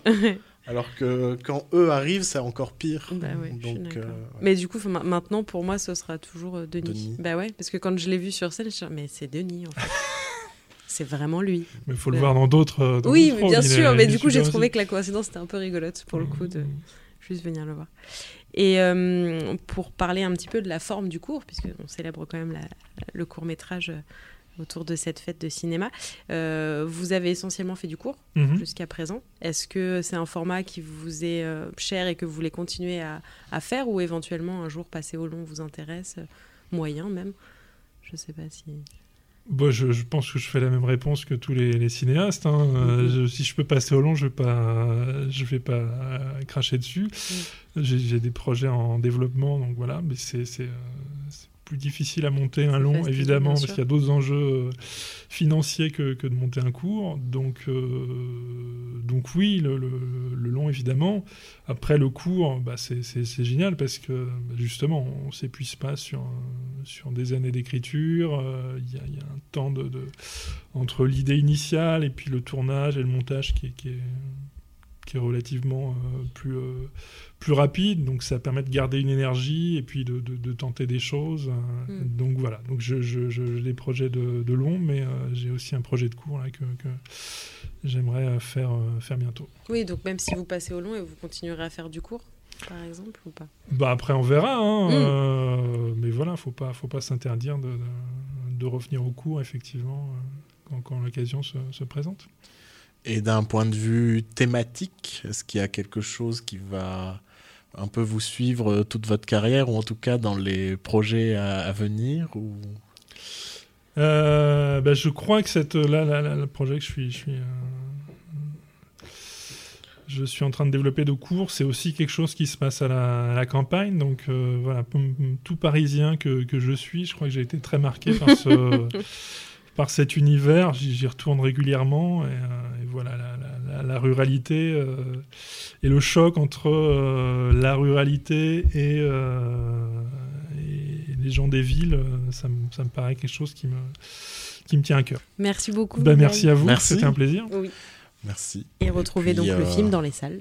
Et bon courage pour la suite. Oui. Merci. On guettera la suite. Euh, Bruno, je vous rends l'antenne. À vous, les studios. Oui, merci Aurélie, merci. C'était vraiment très intéressant d'avoir euh, le point de vue du réalisateur sur son propre, sur sa propre création. Alors on va enchaîner sur un, un court métrage assez différent de, de, de ce dont on a pu parler jusqu'à maintenant. Puisqu'au sein de cette sélection Même pas peur, il y avait notamment un court-métrage d'animation euh, qui s'appelle Tétard. Et je crois que Aurélie, alors je rappelle à nos auditeurs que l'Aurélie que vous allez entendre n'est pas la même que l'Aurélie que vous venez d'entendre. Euh, donc Aurélie, euh, il me semble que, que, que tu souhaites parler de ce court-métrage. Oui, tout à fait, euh, autre Bruno. Donc Tétard, euh, film d'animation réalisé par Jean-Claude Rozek. Euh, une histoire assez, assez simple d'une petite... d'un... Je recommence. Une histoire assez simple d'un frère et une sœur. Donc euh, la sœur est plus grande, le frère est plus petit. Et alors qu'elle veut aller se promener tranquillement, son petit frère lui colle au basque. Et, et pour l'éloigner, elle s'amuse à lui raconter qu'en fait, c'est pas son petit frère et qu'en fait c'est un tétard à moitié transformé en humain et qui en fait il, il viendrait de la rivière euh, d'un peuple de grenouilles un peu étrange et qu'en fait euh, il vit dans la famille mais qu'en vrai son le vrai petit frère donc de, la, de, la jeune fille a été emporté par, euh, par ces créatures dans le lac. Donc au départ le gamin n'y croit pas du tout, il est là mais arrête de mentir, tu sais très bien que je suis ton petit frère, puis progressivement il commence à y croire puis progressivement, la petite fille aussi commence à y croire. Et, euh, et, une fois rentrée de leur balade, après un petit tour au lac, justement, euh, le petit garçon commence à avoir des réactions un peu étranges et commence un peu à effrayer sa sœur. Donc voilà, c'est un film d'animation qui est très très beau, visuellement déjà. On est plutôt dans, un- dans une esthétique euh, pastel. Euh, et avec des dessins un peu flous sur les décors notamment. Euh, extrêmement bien rythmé. Moi, je l'ai trouvé très très chouette. Euh, c'est presque un conte, en fait, au niveau de l'histoire. Le doublage est super aussi. J'ai trouvé que les, deux voix d'enfants étaient super. Euh, ça rassure pas des masses aussi. Je trouve qu'il a bien sa place dans le, dans le programme Même pas peur. Et, et ça n'a pas été mon préféré de la sélection, mais pas loin, parce que je le trouve vraiment, vraiment réussi. Et, euh, et, et- j'aime que ce soit un court métrage et que le, passage au long ne soit pas envisageable pour celui-là. Enfin, je trouve que c'est une très belle, une très belle œuvre s'il reste comme il est euh, aujourd'hui. Je sais pas ce que vous, vous en avez pensé, les garçons. Je trouvais que c'était un très, très beau court-métrage, ouais, un très, une très belle animation. euh, bah, comme tu dis, pastel. L'univers, j'ai trouvé très intéressant aussi. Et, non, ouais, que- comme tu dis, je pense que ça n'appelle pas forcément un long métrage. Le court-métrage se suffit largement à lui-même. Et euh, il a même le mérite d'être un petit peu angoissant vers la fin, quoi. Donc, euh, il, il a Mm. bien sa place dans la catégorie euh, Même pas peur. Moi, je dirais presque de la sélection, c'était peut-être celui qui était le plus angoissant, alors que euh, c'est peut-être celui qui s'adresse à un public un peu plus jeune. Euh, c'est peut-être pour ça qu'il euh, est plus angoissant. Ouais, c'est en fait il y a- il y, a un côté très naïf et en même temps tu dis ah ouais mais c'est quand même glauque. C'est pas très rassurant comme histoire et euh, euh, je suis je suis toujours convaincu par le fait qu'il faut pas hésiter à faire des trucs un peu qui font peur aux enfants ce genre de choses c'est important je pense dans notre dans notre évolution et je pense que c'est un court métrage vachement efficace là-dessus justement sur le fait de s'adresser aux plus jeunes et de pas non plus prendre les enfants pour, euh, pour des débiles et leur proposer euh, vraiment une, une très jolie court métrage. Alors vous parliez du visuel, moi je trouve qu'il y a une, une emphase sur la lumière qui est vraiment euh, Ouais, incroyable. Euh, J'ai adoré le travail de lumière sur ce court métrage. Qui est où elle est d'une en gros le, clair et obscur sont toujours très très vifs et très euh, très marqués.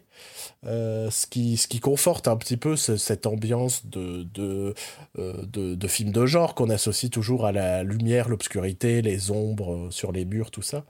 Et donc il y a y y a tout un jeu sur le cinéma de genre alors qu'on est vraiment face à un un court métrage un peu un peu jeunesse et en même temps je me dis euh, ouais c'est peut-être celui où je me suis senti le plus mal à l'aise parce que Mhm. euh, cette question de doute j'adore cette idée de de mensonge on sait qu'on ment et d'un seul coup on se, on, on se met à douter si on ment vraiment je trouve ça Mhm. incroyable cette idée tu t'imagines t'inventes un mensonge et en fait devant tes yeux tu commences à te dire attends je mens ou je dis la vérité Qu'est-ce qui se passe là?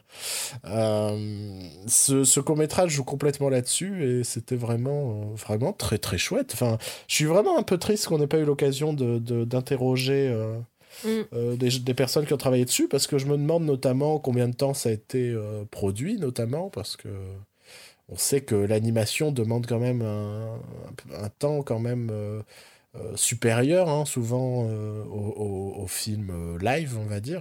Donc j'aurais été vachement intéressé de connaître aussi le parcours, ce qui les a amenés à, faire ce, ce, court métrage. Donc une nouvelle fois, hein, si vous passez par cette émission, si on vous en parle et que vous avez travaillé là-dessus, n'hésitez pas à nous contacter, on, s'arrangera pour, pour transmettre, transmettre vos messages.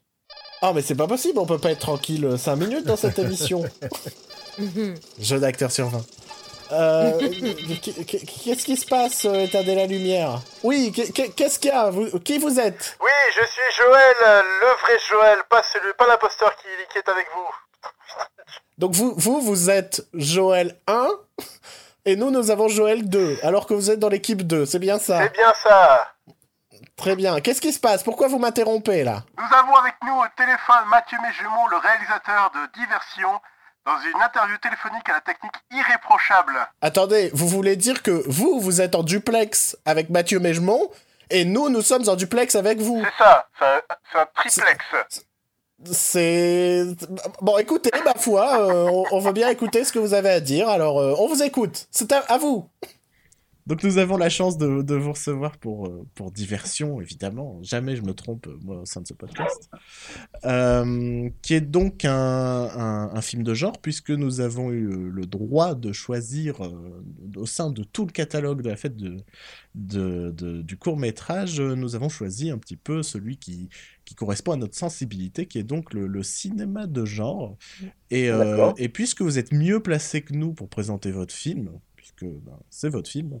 Euh, pour nos auditeurs qui pourront euh, avoir la chance de voir euh, potentiellement votre court métrage dans diverses salles de cinéma à travers la France, de quoi est-ce que ça parle ce, diversion? Ah mon dieu, vous me demandez de pitcher là, c'est un exercice. un exercice affreux. c'est bah non, mais c'est ça, c'est l'histoire. Enfin, on suit le, un journaliste de, de faits divers, un fait diversier, qui est parti euh, couvrir une affaire euh, un peu étrange dans la campagne euh, française et qui se retrouve lui-même dans une affaire de faits divers très étrange. C'est-à-dire qu'il part pour écrire son article, l'affaire, il y a eu un chien écrasé sur la route, on ne sait pas très bien ce qui s'est passé, lui-même écrase un chien sur la route, et à partir de là, eh ben, les choses se mettent en branle et deviennent de plus en plus bizarres au fur et à mesure de l'avancée du, du récit. Bizarre, c'est en effet euh, euh, le terme, puisqu'on en parlait un peu entre nous. Euh, mhm. On est, on est dans, dans, dans, un court métrage à, la rencontre entre le thriller et, et, la, de, de, notre point de vue, une comédie très noire aussi. ah mais oui oui mais c'était ma volonté en fait c'était de jouer avec les de jouer avec les genres c'est-à-dire de faire rentrer le spectateur dans un genre a priori très identifié qui est celui du du survival, voilà, qui, est un sous-genre du cinéma euh, d'horreur, et en fait de, euh, à force de cassure, de, de, ton et de rythme, lui faire comprendre qu'en fait c'est pas forcément ce genre-là le genre premier du film. Hmm. Moi, en tout cas, je l'ai écrit euh, concrètement comme une comédie. Pour moi, c'est une comédie ça nous rassure un petit peu. on, s'était posé la question de se dire, nous, on l'a vu comme une comédie, et, si on nous disait, ben non, c'est à prendre parfaitement, intégralement au sérieux comprends tout à fait. C'est d'ailleurs, euh, enfin voilà, le film est passé dans quelques festivals, dans pas mal de festivals, et euh, les, les, les, spectateurs ont, euh, enfin je vois hein, que les spectateurs ont du mal à, à appréhender ce qu'est le film. Alors c'est des fois ça va les, ça va leur, ça va leur plaire, et d'autres fois les réactions peuvent être assez violentes si notamment ils ne perçoivent pas l'humour du film. Mhm. Et alors là c'est extrêmement compliqué parce que si les gens ne perçoivent pas l'humour, effectivement ce que le film montre est assez affreux. Oui. Et ça peut, voilà affreux et, complètement euh, presque surréaliste par moment. Alors si on y cherche une, une forme de, de, thriller très réaliste, je crois qu'on peut se retrouver euh, très confus ah ben, euh, dans la dernière partie du film. Tout à fait. Non, mais c'est marrant, vous parlez de surréalisme. C'était le dans la conception du film. En fait, il a été écrit en très très peu de temps. Il a été écrit en même pas cinq jours. Euh, pour répondre à une commande entre euh, ouais, c'était quasiment ça quoi et euh, et du coup euh, je pouvais pas je pouvais pas vraiment structurer d'histoire en si peu de temps donc j'ai décidé de partir d'un trait et en fait je me suis inspiré des, de l'écriture automatique des surréalistes D'accord. C'est-à-dire que je, je, connaissais mon point de départ et je savais absolument pas où j'allais arriver. euh, et en fait, c'est en, en, fonction de euh, mes souvenirs en tant qu'adolescent dans une région euh, très particulière de France euh, qui s'appelle le Médoc. et j'ai essayé de fourrer tout ça dans, dans l'intrigue. C'est-à-dire que aussi bizarre qu'elle puisse paraître, en fait, il y a beaucoup de choses que que j'ai vues et que j'ai réinterprétées dans ce dans ce film. Et hum, moi, ce que j'ai beaucoup aimé votre film, d'ailleurs, on l'a tous, euh, on l'a mhm. tous beaucoup aimé. Et, et j'ai euh, ressenti, euh, mais j'aime bien ça au cinéma, une, sorte, une grande forme de gêne que j'ai retrouvé euh, dans. On parlait de Calvaire avec Bruno juste avant, mais que je retrouve dans La Horde, euh, dans La Meute, dans La Colline à des yeux. Il y avait quelque chose de très poisseux. Euh, et en même temps, on ne sait pas bien si on doit rire, si on doit, on doit être mal à l'aise, si on doit cringer. Et du coup, c'est cette ambivalence que j'ai beaucoup aimé. Du coup, je voulais un peu aussi savoir vos, vos influences. Euh... Euh, mes ah bah, d'accord. Non, déjà, c'est ben, ça me fait euh, très plaisir parce que c'est exactement ce que j'ai recherché avec euh, ce film. C'est-à-dire c'est que euh, placer le spectateur dans la position où il ne sait pas s'il doit rigoler ou pas en fait, de ce qu'il voit. Et, voilà. Donc après, j'avais pas vraiment. Enfin, j'allais pas dire que c'était de la gêne que je recherchais, mais sur, je sais pas, une espèce de, de, de, de doute. Voilà, mm. c'était est-ce qu'on doit rigoler ou pas? Euh, après les influences, eh ben, euh, vous parlez de Calvaire. Euh, Calvaire, c'est sûr que moi j'aime beaucoup le cinéma pratique euh, du Vels. Euh, après, mes influences, elles sont vraiment assez classiques, c'est-à-dire que ça va être John Carpenter mm. et en même temps, mais alors ça, on va pas le retrouver dans ce que je fais, Maurice Piala. Voilà. Après, il y a aussi, j'aime beaucoup la tonalité des films des frères Cohen. Mm. Euh, dans les films un peu récents, euh, certains anglais, là j'ai vu un film qui s'appelle Comme tout Daddy il y a pas longtemps et je me retrouve assez dans euh, dans ce cinéma-là. Euh, après, alors bon, c'est très malvenu en, en ce moment, mais euh, bon, j'y suis pour rien. Roman, le cinéma de Roman Polanski m'a énormément influencé aussi.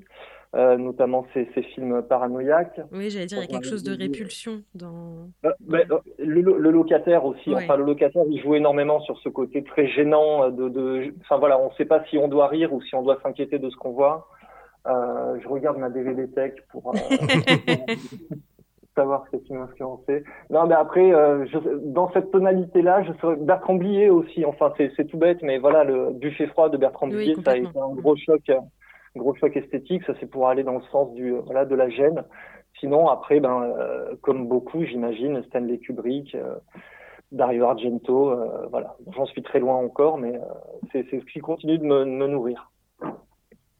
Est-ce que, est-ce euh, court métrage, euh, ce court métrage de, genre, amènera par la suite une, une envie de, de, de, proposer ce ton-là en long métrage, mhm. où on est juste dans, euh, dans, dans, dans, comment, dans un one-shot, dans une tentative de faire un, court métrage de ce type, et par la suite euh, varier en termes de ton, en termes de style? Bah alors en termes de en termes de genre, je suis assez ouvert, c'est-à-dire que dans ce que j'écris, enfin en tout cas là moi les projets que j'ai Aujourd'hui, c'est effectivement des longs métrages. Je travaille sur deux longs métrages euh, actuellement, un qui est en financement et un autre qui est en écriture. Euh, et à chaque fois, c'est un genre différent, c'est-à-dire qu'il y en a un, ça va être un slasher. Il y en a un autre, c'est plus une espèce de, de néo-giallo, j'ai envie de dire. Hmm. Mais euh, je pense que c'est, en fait, diversion. Je m'en suis servi justement pour expérimenter ce ton-là. Euh, c'est-à-dire que je, voilà, je pense que moi, mon regard sur euh, le, le, monde extérieur est un regard assez, euh, alors bon, angoissé, ça évidemment, mais avec pas mal de recul, donc ironique. Et je pense que c'est ce truc-là que j'essaye de, de, chercher. C'est-à-dire qu'il va toujours y avoir de la violence dans ce que je vais proposer, mais voilà, vu avec une certaine distance et avec un certain recul critique au, second degré, j'ai envie de dire. Mais c'est pas forcément pour. Euh, je vais pas chercher à faire de la comédie d'horreur, par exemple, mm. mais je me vois mal euh, écrire quelque chose si, sans une dose de, recul, donc d'humour sur ce que je raconte. D'accord. On est loin de. expérimenter le, expérimenter ce ton-là, quoi. Ouais, on est loin de, de cette mouvance euh, juste avant les années 2010 avec toute cette ambiance torture porn euh, ouais, euh. bah, oui, mais en même temps, si vous prenez euh, l'origine un peu du torture porn, on va dire que c'est Hostel de, de Eli Roth, mmh. Mmh. et c'est aussi assez drôle, Eli Roth. Oui, il y a, y, a, y a, bien sûr. grand ouais, Eli Roth, ouais. ouais. Mais je pensais, je pensais notamment, je pensais au film Martyr, par exemple. Ouais. Ah oui. Où on était vraiment là plus que dans la violence pour le propos, pour le, pour le message, mais qui n'avait peut-être pas euh, ce recul-là et qui a peut-être euh, justement euh, dérouté beaucoup de spectateurs. Parce qu'on parle souvent de la difficulté de faire du, du cinéma de genre en France, et je pense que c'est. Je pense que la difficulté à en faire, pas tant que ça, ça va être plutôt la difficulté à amener les, les, les gens à aller voir ce genre de film, parce que justement, il y a toujours un peu cette crainte de, de, violence trop marquée et marquante pour le spectateur et pas. Euh, qui, est lié, euh, qui est lié au, à comment les Français font du genre euh, le, le, consomme plutôt, je pense. Ah, alors ça c'est un grand débat. vraiment, non, mais c'est le grand débat de qui de l'œuf ou de la poule en fait. Oui. Est-ce que les gens ne vont pas voir les films français parce que Enfin voilà, c'est la grande question. Hein. Moi, je suis passé par euh, l'atelier scénario de, de la FEMIS il y a quelques années. Et euh, c'était c'était une grande question euh, qu'on se posait avec les directeurs euh, d'atelier. C'est-à-dire qu'il y a un constat, les, les gens ne vont pas voir les films de genre français en salle. Par contre, c'est un genre qui s'exporte très très bien. Mm. mais pour les spectateurs français, on dirait que eux, dans leur tête, c'est intégré que on ne peut pas faire de vrais bons films de genre en France pour eux, ça va être un genre euh, spécifiquement américain. Euh, je ne sais pas pourquoi. Enfin, sans, doute parce que la France a, une culture extrêmement pauvre euh, du genre. Bah, peut-être, aussi que, je, je trouve que le dernier grand film de genre qui, qui aurait marché, c'est Grave, qui est vraiment mmh dans, ce côté ambiance. Et il fonctionnait aussi parce qu'il y avait beaucoup d'humour. Mmh. Il y avait beaucoup ce décalage qu'on retrouve aussi dans, dans, votre film. Et je me demande si c'est pas ça la clé pour, pour arriver à captiver ce public qui, qui croit finalement qu'on va on va tourner vers quelque chose d'uniquement glauque, peut-être sans porter. Je pense aussi qu'il y a un gros, euh, comment dire, un gros a priori autour du film de genre, où les gens pensent peut-être plus directement au slasher ou, quelque chose avec moins de propos politiques. Ou, euh, et, c'est quelque chose euh, qu'on arrive à faire en France quand on, quand on peut. On le voit avec votre film, on le voit avec Grave. Donc est-ce que c'est pas cette direction que doit prendre le film de genre euh, pour ben, moi, je, moi, je, pense en fait, mais le, truc avec le problème, enfin le problème, euh, avec, avec Grave, c'est que euh, en fait, en France, on est quand même issu d'une tradition assez intellectuelle du cinéma. Euh, y a, on se traîne aussi le truc de la nouvelle vague et tout ça, et je pense que effectivement, il y a euh, comment dire, il faut toujours que l'auteur se, que l'auteur soit visible à l'intérieur de son film. Hmm. J'ai l'impression que c'est ça que les, les, gens recherchent, en tout cas les critiques, les spectateurs, je sais pas. Mais il y a ce truc. Alors après, Grave, la position de l'auteur est très affirmée. Hmm. le problème du genre, à mon sens, c'est que euh, il faut pas non plus que la distance soit trop importante parce qu'il faut que le spectateur puisse être impliqué dans le dans le récit. Donc là, voilà, c'est quelque chose de quelque chose de très subtil en fait cette euh, cette affaire. Et l'autre problème peut-être qui peut se passer avec un exemple comme grave, c'est que justement les, financeurs, euh, vu que c'est un modèle qui a fonctionné, tant du point de vue critique que du point de vue euh, des spectateurs, parce qu'il a fait quand même pas mal de spectateurs, euh, et que souvent les gens dans les commissions, enfin voilà, on en parlait, mais la culture du genre en France est assez pauvre. Euh, ben en fait les, les, gens focalisent maintenant sur ce modèle de grave hmm. et dire il faut il faut faire ça quoi. Sinon il n'y a pas de sinon c'est pas possible. Euh, pour, alors que le genre pour moi il est beaucoup plus divers que ça. Moi j'ai été assez euh, euh troublé par la sortie, je sais pas si vous avez vu de Revenge. Oui. Euh, qui est sorti, voilà qui est sorti après Grave de, de donc d'une autre fille Coralie Farja. Euh, et alors elle le, le film était beaucoup plus genre genre. Oui, premier, premier degré. Euh, ben moi, je trouve que finalement, qualitativement, euh, je le trouve tout aussi réussi que grave en fait, euh, Revenge. Euh, mais quand je vois la réception critique et la réception publique de Revenge, j'ai pas compris en fait pourquoi euh, on a autant loué euh, le film de Ducournau et pourquoi on a autant tapé sur le film de, de Farja. Euh, sachant que le film de Farja était évidemment plus premier degré que celui de Ducournau. Mm. C'est voilà, ça, ça je sais pas. Après, euh, moi j'ai envie de dire que ça dépend finalement où l'auteur lui-même euh, souhaite se placer quand il fait son son film. Enfin, souvent, comment dire, moi j'envisage pas qu'on puisse faire un film sans réflexion derrière. Donc dans dans beaucoup de cas, finalement, ça va être un film d'auteur. Euh, faut juste, voilà, il y a des films qui vont rendre ce côté plus visible euh, ou pas. Si, ça répond si, si, ça répond, mais, euh, mais c'est une, vraiment une lourde question où, euh, en tant qu'amateur de cinéma de genre, mhm. j'ai toujours du mal à trouver les moyens d'amener les, les, gens qui ont du mal avec ça euh, vers, euh, vers, euh, vers ce, ce, cette catégorie cinématographique. Ah, c'est dommage parce qu'il y a des, vraiment des belles et, et, souvent, bah, souvent, en fait, ce qui, ce qui parvient parfois à amener les gens, c'est vraiment ce qu'on disait, c'était le, le couvert de l'humour, en fait, de se dire, bah, si, tu vas voir, on n'est pas non plus dans dans quelque chose de, de, difficile à regarder. Il y a des, il y a des respirations, il y a des. Mm-hmm. et je pense que c'est c'est la solution et en même temps ça risque d'être le problème dans quelques temps. C'est-à-dire que comme on Pardon, disait... j'ai pas, entendu la fin, ça a coupé. Je disais c'est la solution, mais je pense que ça va être aussi le problème dans quelques temps. On, en parlait là avec Grave sur le fait que les financeurs, comme Grave a eu son petit succès, ne veulent plus financer que ce genre de choses. Et je pense mhm. que si on ne fait plus que que du, du, du, genre avec de l'humour pour essayer d'ouvrir un peu plus euh, aux autres, euh, il va y avoir aussi ce risque que les financeurs vont plus tourner que vers ça et que euh, euh, dans, le, dans le cinéma de genre en France, on va se retrouver plus qu'à qu'à faire ce, cet hybride entre, entre, entre thriller, horreur, fantastique et toujours des notes d'humour pour pour désamorcer je, je, je, sais pas, j'espère pas. Enfin, en tout cas, dans l'histoire du cinéma, les, les années 80, euh, le cinéma d'horreur s'est complètement effondré dans les années 80 mm. et il s'est effondré euh, en, en, partie parce que euh, il y avait justement ce côté euh, on a on a injecté énormément d'ironie. C'est quasiment le début du cinéma méta en fait les, les années 80 mm. et euh, le cinéma d'horreur a été vachement impacté par ça. Et vous prenez le, les films d'horreur du début des années 80 et les films d'horreur de la fin des années 80 il n'y a plus que quasiment des, que des parodies finalement à la fin des années 80 ouais, même et c'est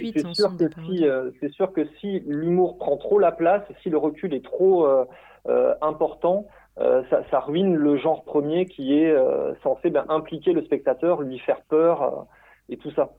C'est extrêmement compliqué à doser en fait ces. Je, trouve que dans cette idée, justement, du fait que les années 80 ont un peu cassé ça, mm-hmm. je trouve qu'un des exemples un peu phares, c'est de voir un peu le film culte d'horreur des années 90.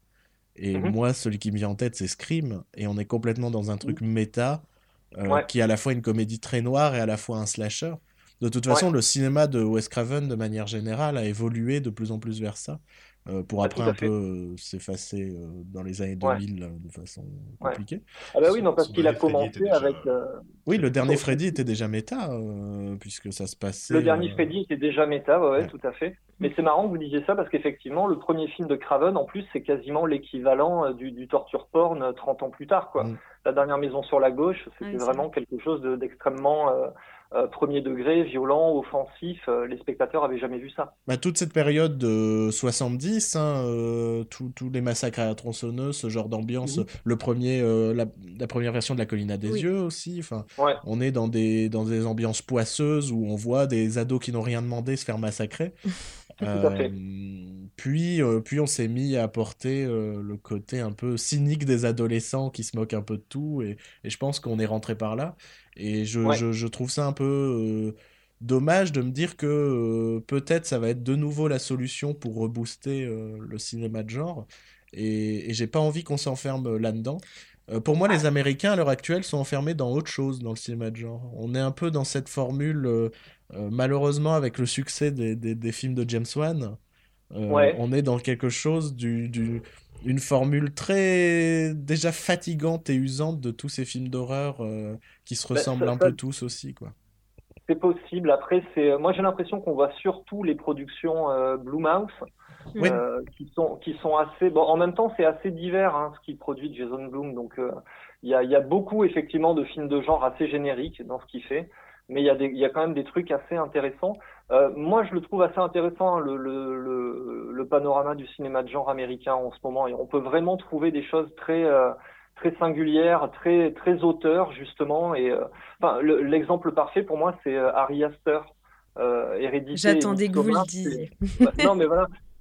Parce qu'il a justement ce côté. Moi, je vois ces films comme des. et ça m'a rassuré d'ailleurs en lisant des entretiens. lui, il a l'impression de faire des comédies noires. Et c'est effectivement ce que j'ai l'impression de voir quand je regarde ces films. Et en même temps, il fonctionne sur les deux tableaux. C'est-à-dire qu'en tant que film de terreur, il fonctionne hyper bien. Mm. Et en tant que comédie euh, extrêmement, euh, je sais pas comment dire, déroutante, gênante, il fonctionne hyper bien aussi. Ça, je trouve, voilà, ça c'est un réalisateur que je trouve très intéressant en ce moment. C'est un, un, réalisateur qui divise beaucoup au sein de ce podcast, puisque moi je suis une fan absolue et, et, Bruno est beaucoup moins fan. Mais je trouve qu'il apporte même une sorte de renouveau au, au film de genre. Euh, comme l'avait fait Jordan Peele un petit peu euh, avec, euh, avec Get Out. Mais je trouve que Harry Astor, pour le coup, m'a vraiment procuré de nouvelles terreurs. Et c'est terreur que je m'étais pas un peu planqué comme ça au cinéma.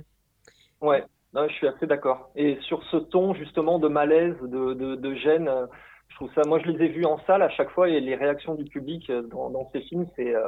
voilà, il y a des gens qui ont peur et il y en a d'autres qui rigolent en même temps et ça mm. crée une ambiance extrêmement particulière. J'aime beaucoup, j'aime beaucoup ça. Mm. Euh, je voulais aussi, enfin, resserrer un petit peu autour de votre film quand même. Euh, je voulais parler du titre. Euh, diversion. Moi, j'y ai vu un peu une, critique des médias. je voulais mhm. savoir si vous, enfin, vous, comment vous l'aviez pensé, pourquoi diversion? Alors, une critique, c'est peut-être un peu fort. en tout cas, ça, vient de la maxime de Pierre Bourdieu, le fait divers fait diversion. Hmm. Après, c'était, voilà, alors Bourdieu, lui, quand il le dit, c'est extrêmement structuré et tout ça. Moi, le film part un petit peu sur le même principe et de toute manière, le film, en fait, on, on va pas déflorer, mais euh, c'est aussi l'histoire d'une diversion. Mm. Euh, après, le, le, le, spectateur est libre d'associer ce qu'il veut euh, sur le, euh, sur le titre. S'il veut coller à l'intrigue, pour moi, ça, ça fonctionne. si après, il veut y voir une espèce de de discours critiques sur un, état actuel des choses, il peut aussi le voir, mais sachant aussi que le film a été écrit dans une perspective absurde mm. et inspiré par euh, les, surréalistes. Donc c'est voilà, c'est faut prendre faut prendre du surplomb quoi. D'accord. Je me demandais comment vous comment vous l'aviez pensé. Euh, d'un point de vue un, un, petit peu plus technique, comment Parce que du coup, vous avez fait du moyen métrage, du documentaire, vous bossez actuellement donc sur des longs. Euh, comment vous comment, comment on appréhende le court métrage Comment vous, vous comment vous enfin, vous, vous ah lancez ben, justement dans un ah ben on l'appréhende. Je pense qu'on l'appréhende déjà mieux quand on a de l'argent.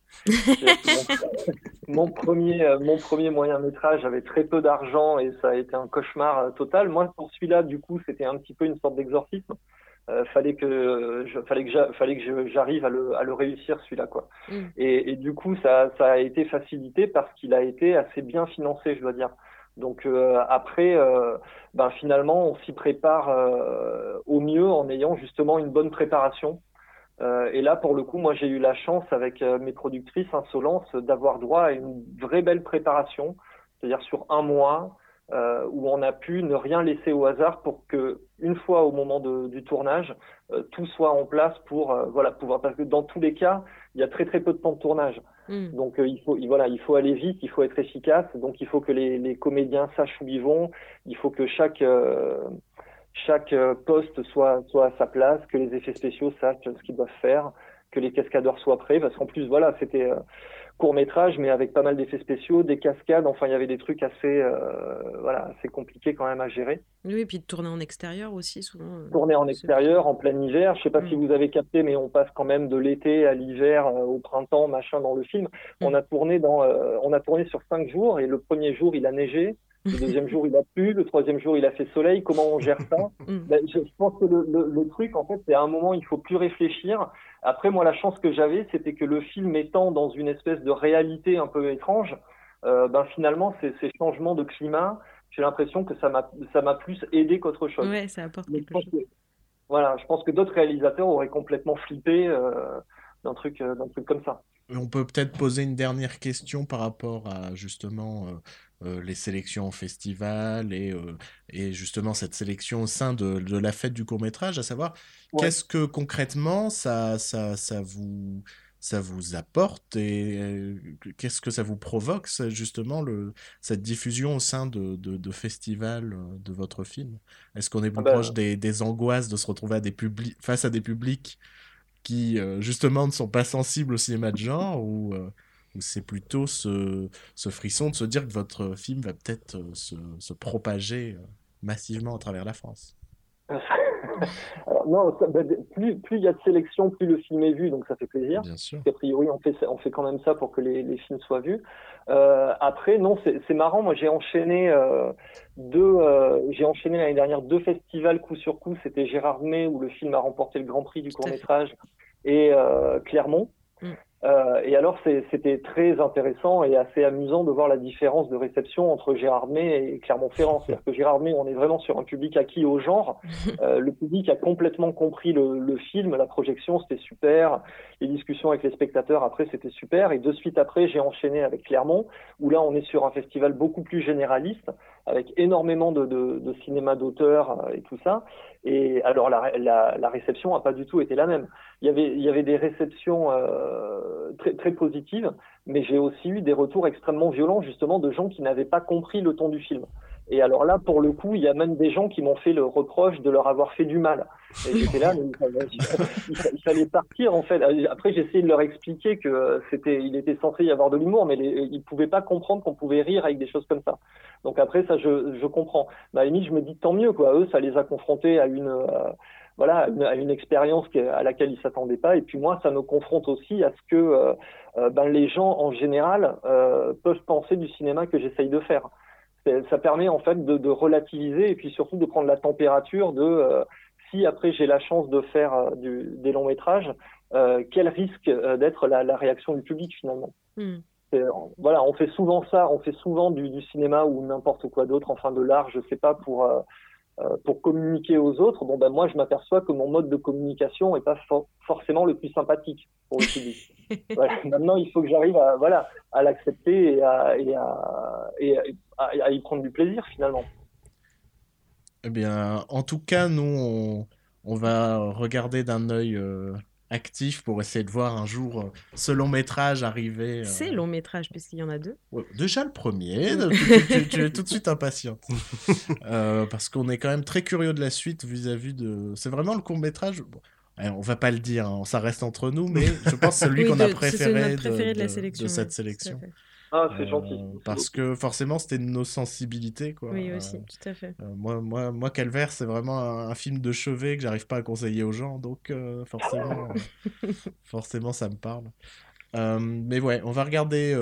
Oui, on va vous suivre. c'est un peu flippant, mais on va le faire. D'un œil actif. ben, on vous remercie. Merci beaucoup, pour, Mathieu. Pour, cette, pour cette entrevue. on vous partagera le lien, on vous partagera tout ça par la suite si vous Avec voulez. Plaisir si vous voulez nous entendre à nouveau. Faire votre éloge, mais c'est bien, c'est et, euh, et puis, ben, on vous souhaite euh, bonne chance et bon courage euh, pour, pour la suite et pour ces, ces projets qu'on espère aussi réussis que, que, que ce diversion. C'est bon, il a raccroché Ok, merci Joël, Joël 1. Tu, tu, reviens nous rejoindre très prochainement parce que vraiment Joël 2 il nous inquiète. Hein. merci. Allez. Alors on peut reprendre euh, le cours normal euh, de cette émission et ne nous reste plus qu'un seul court métrage euh, qu'on doit aborder et, je dirais que c'est peut-être le, court métrage qui a, un des thèmes les plus actuels. c'est un court métrage qui s'appelle Fait la mort de William Labourie. alors pourquoi je dis que c'est un court métrage qui est vachement actuel? C'est parce qu'il parle d'un truc, d'un sujet qu'on voit rarement dans les courts métrages. ce sont les youtubeurs. Et, sur le coup, ça peut être surprenant. Euh, je vous avoue que ça m'a un peu laissé euh, pantois. Euh, alors, ce n'est pas le sujet principal du, du, court métrage, mais en tout cas, un des personnages est youtubeur. Et en fait, c'est l'histoire de Tom, qui est un adolescent, Et depuis quelque temps, il a peur de passer devant, devant une maison, puisque il est un peu la victime d'un vidéaste, d'un youtubeur, qui fait des pranks sur Internet qui peuvent s'apparenter à de l'humiliation envers, envers le jeune Tom.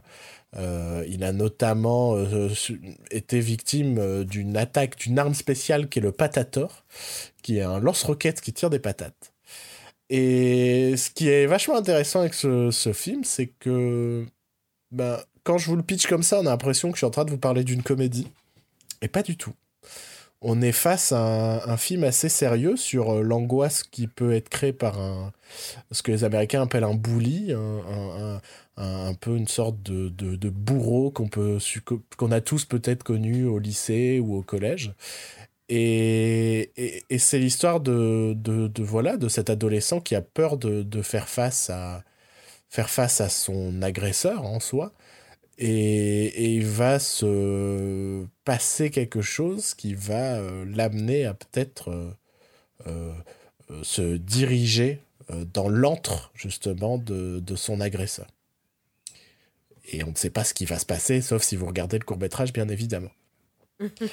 Euh, moi, j'ai bien, j'ai vraiment bien aimé, euh, j'ai vraiment bien aimé ce cours, qui est, euh, qui est assez concis. Hein, il fait moins de 10 minutes. Pour le coup, on est vraiment dans, dans, dans, dans un court court métrage.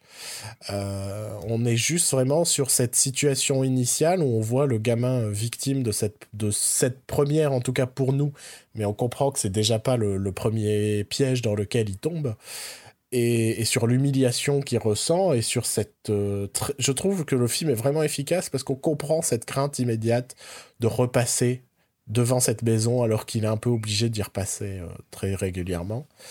Euh, alors c'est très difficile sur un très très court métrage comme ça d'en parler sans trop divulgacher, divulgacher la, la trame, mais, mais je, je trouve que trouve qu'il y a quelque chose d'assez touchant et intéressant dans la conclusion.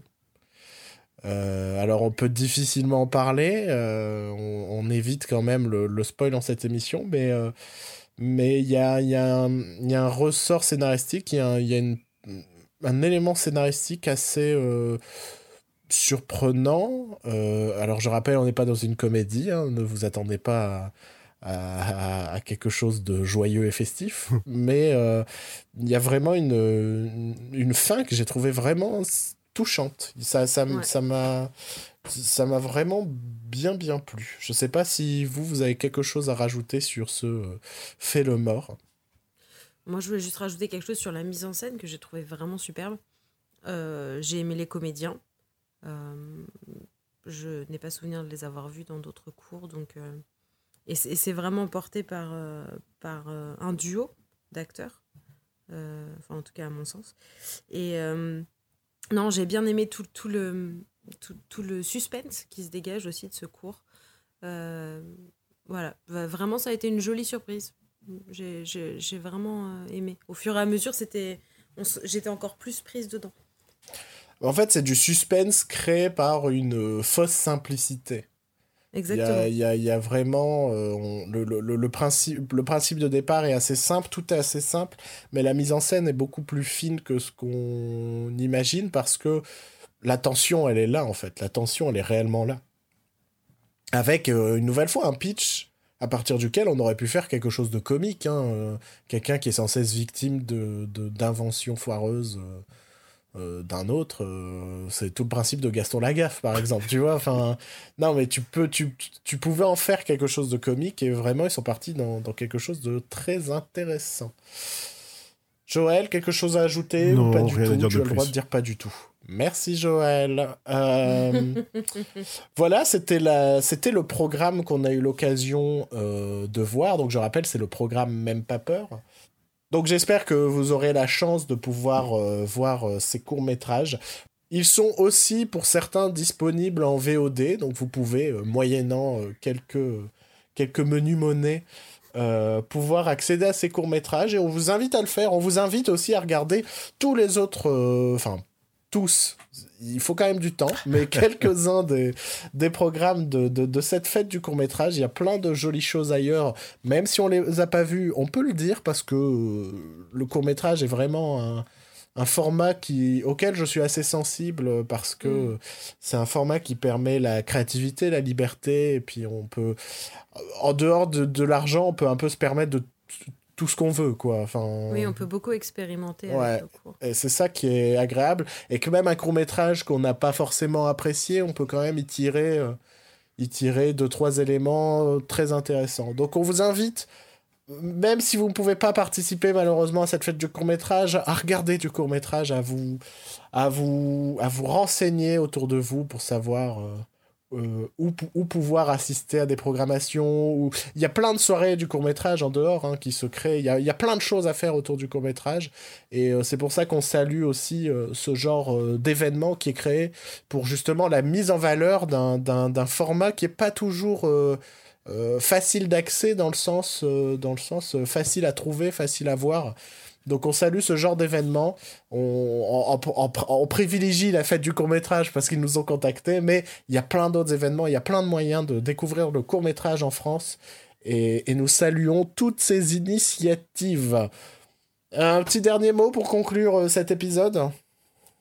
Moi, j'aimerais remercier du coup euh, Vanessa Frochen qui, nous a, qui a fait le lien entre nous et, les réalisateurs et toute l'équipe de la fête du cours qui, qui, qui a été adorable avec nous et, euh, et, qui, font un, qui abattent un travail monumental euh, pour pouvoir mettre en valeur le cours. Et, et, du coup, je leur souhaite le meilleur. Et, et merci à Félix Moiti aussi, qui nous a, qui nous a bien reçus. Et il y a un autre parrain, mais marraine, sur la fête du cours qui est Clémence Poésie.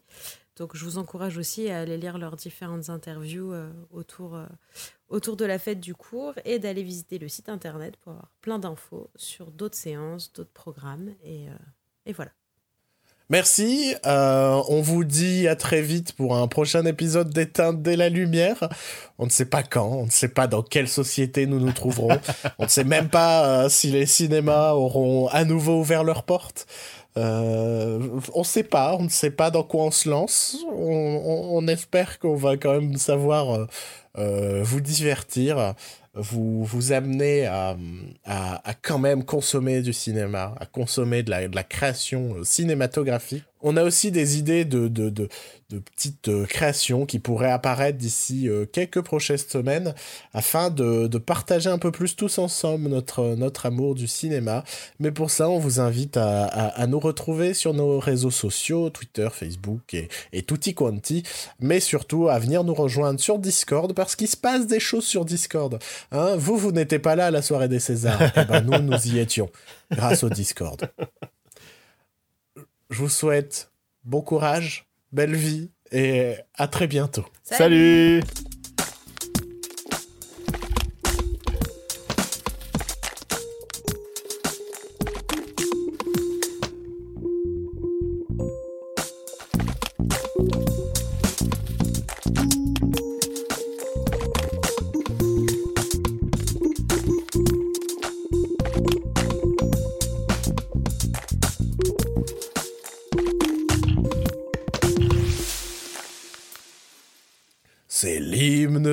d'éteindre la lumière. On va peut-être mourir, mais c'est pas grave, on est fiers. Le cinéma, toujours debout. Les courts-métrages, c'est vraiment chou.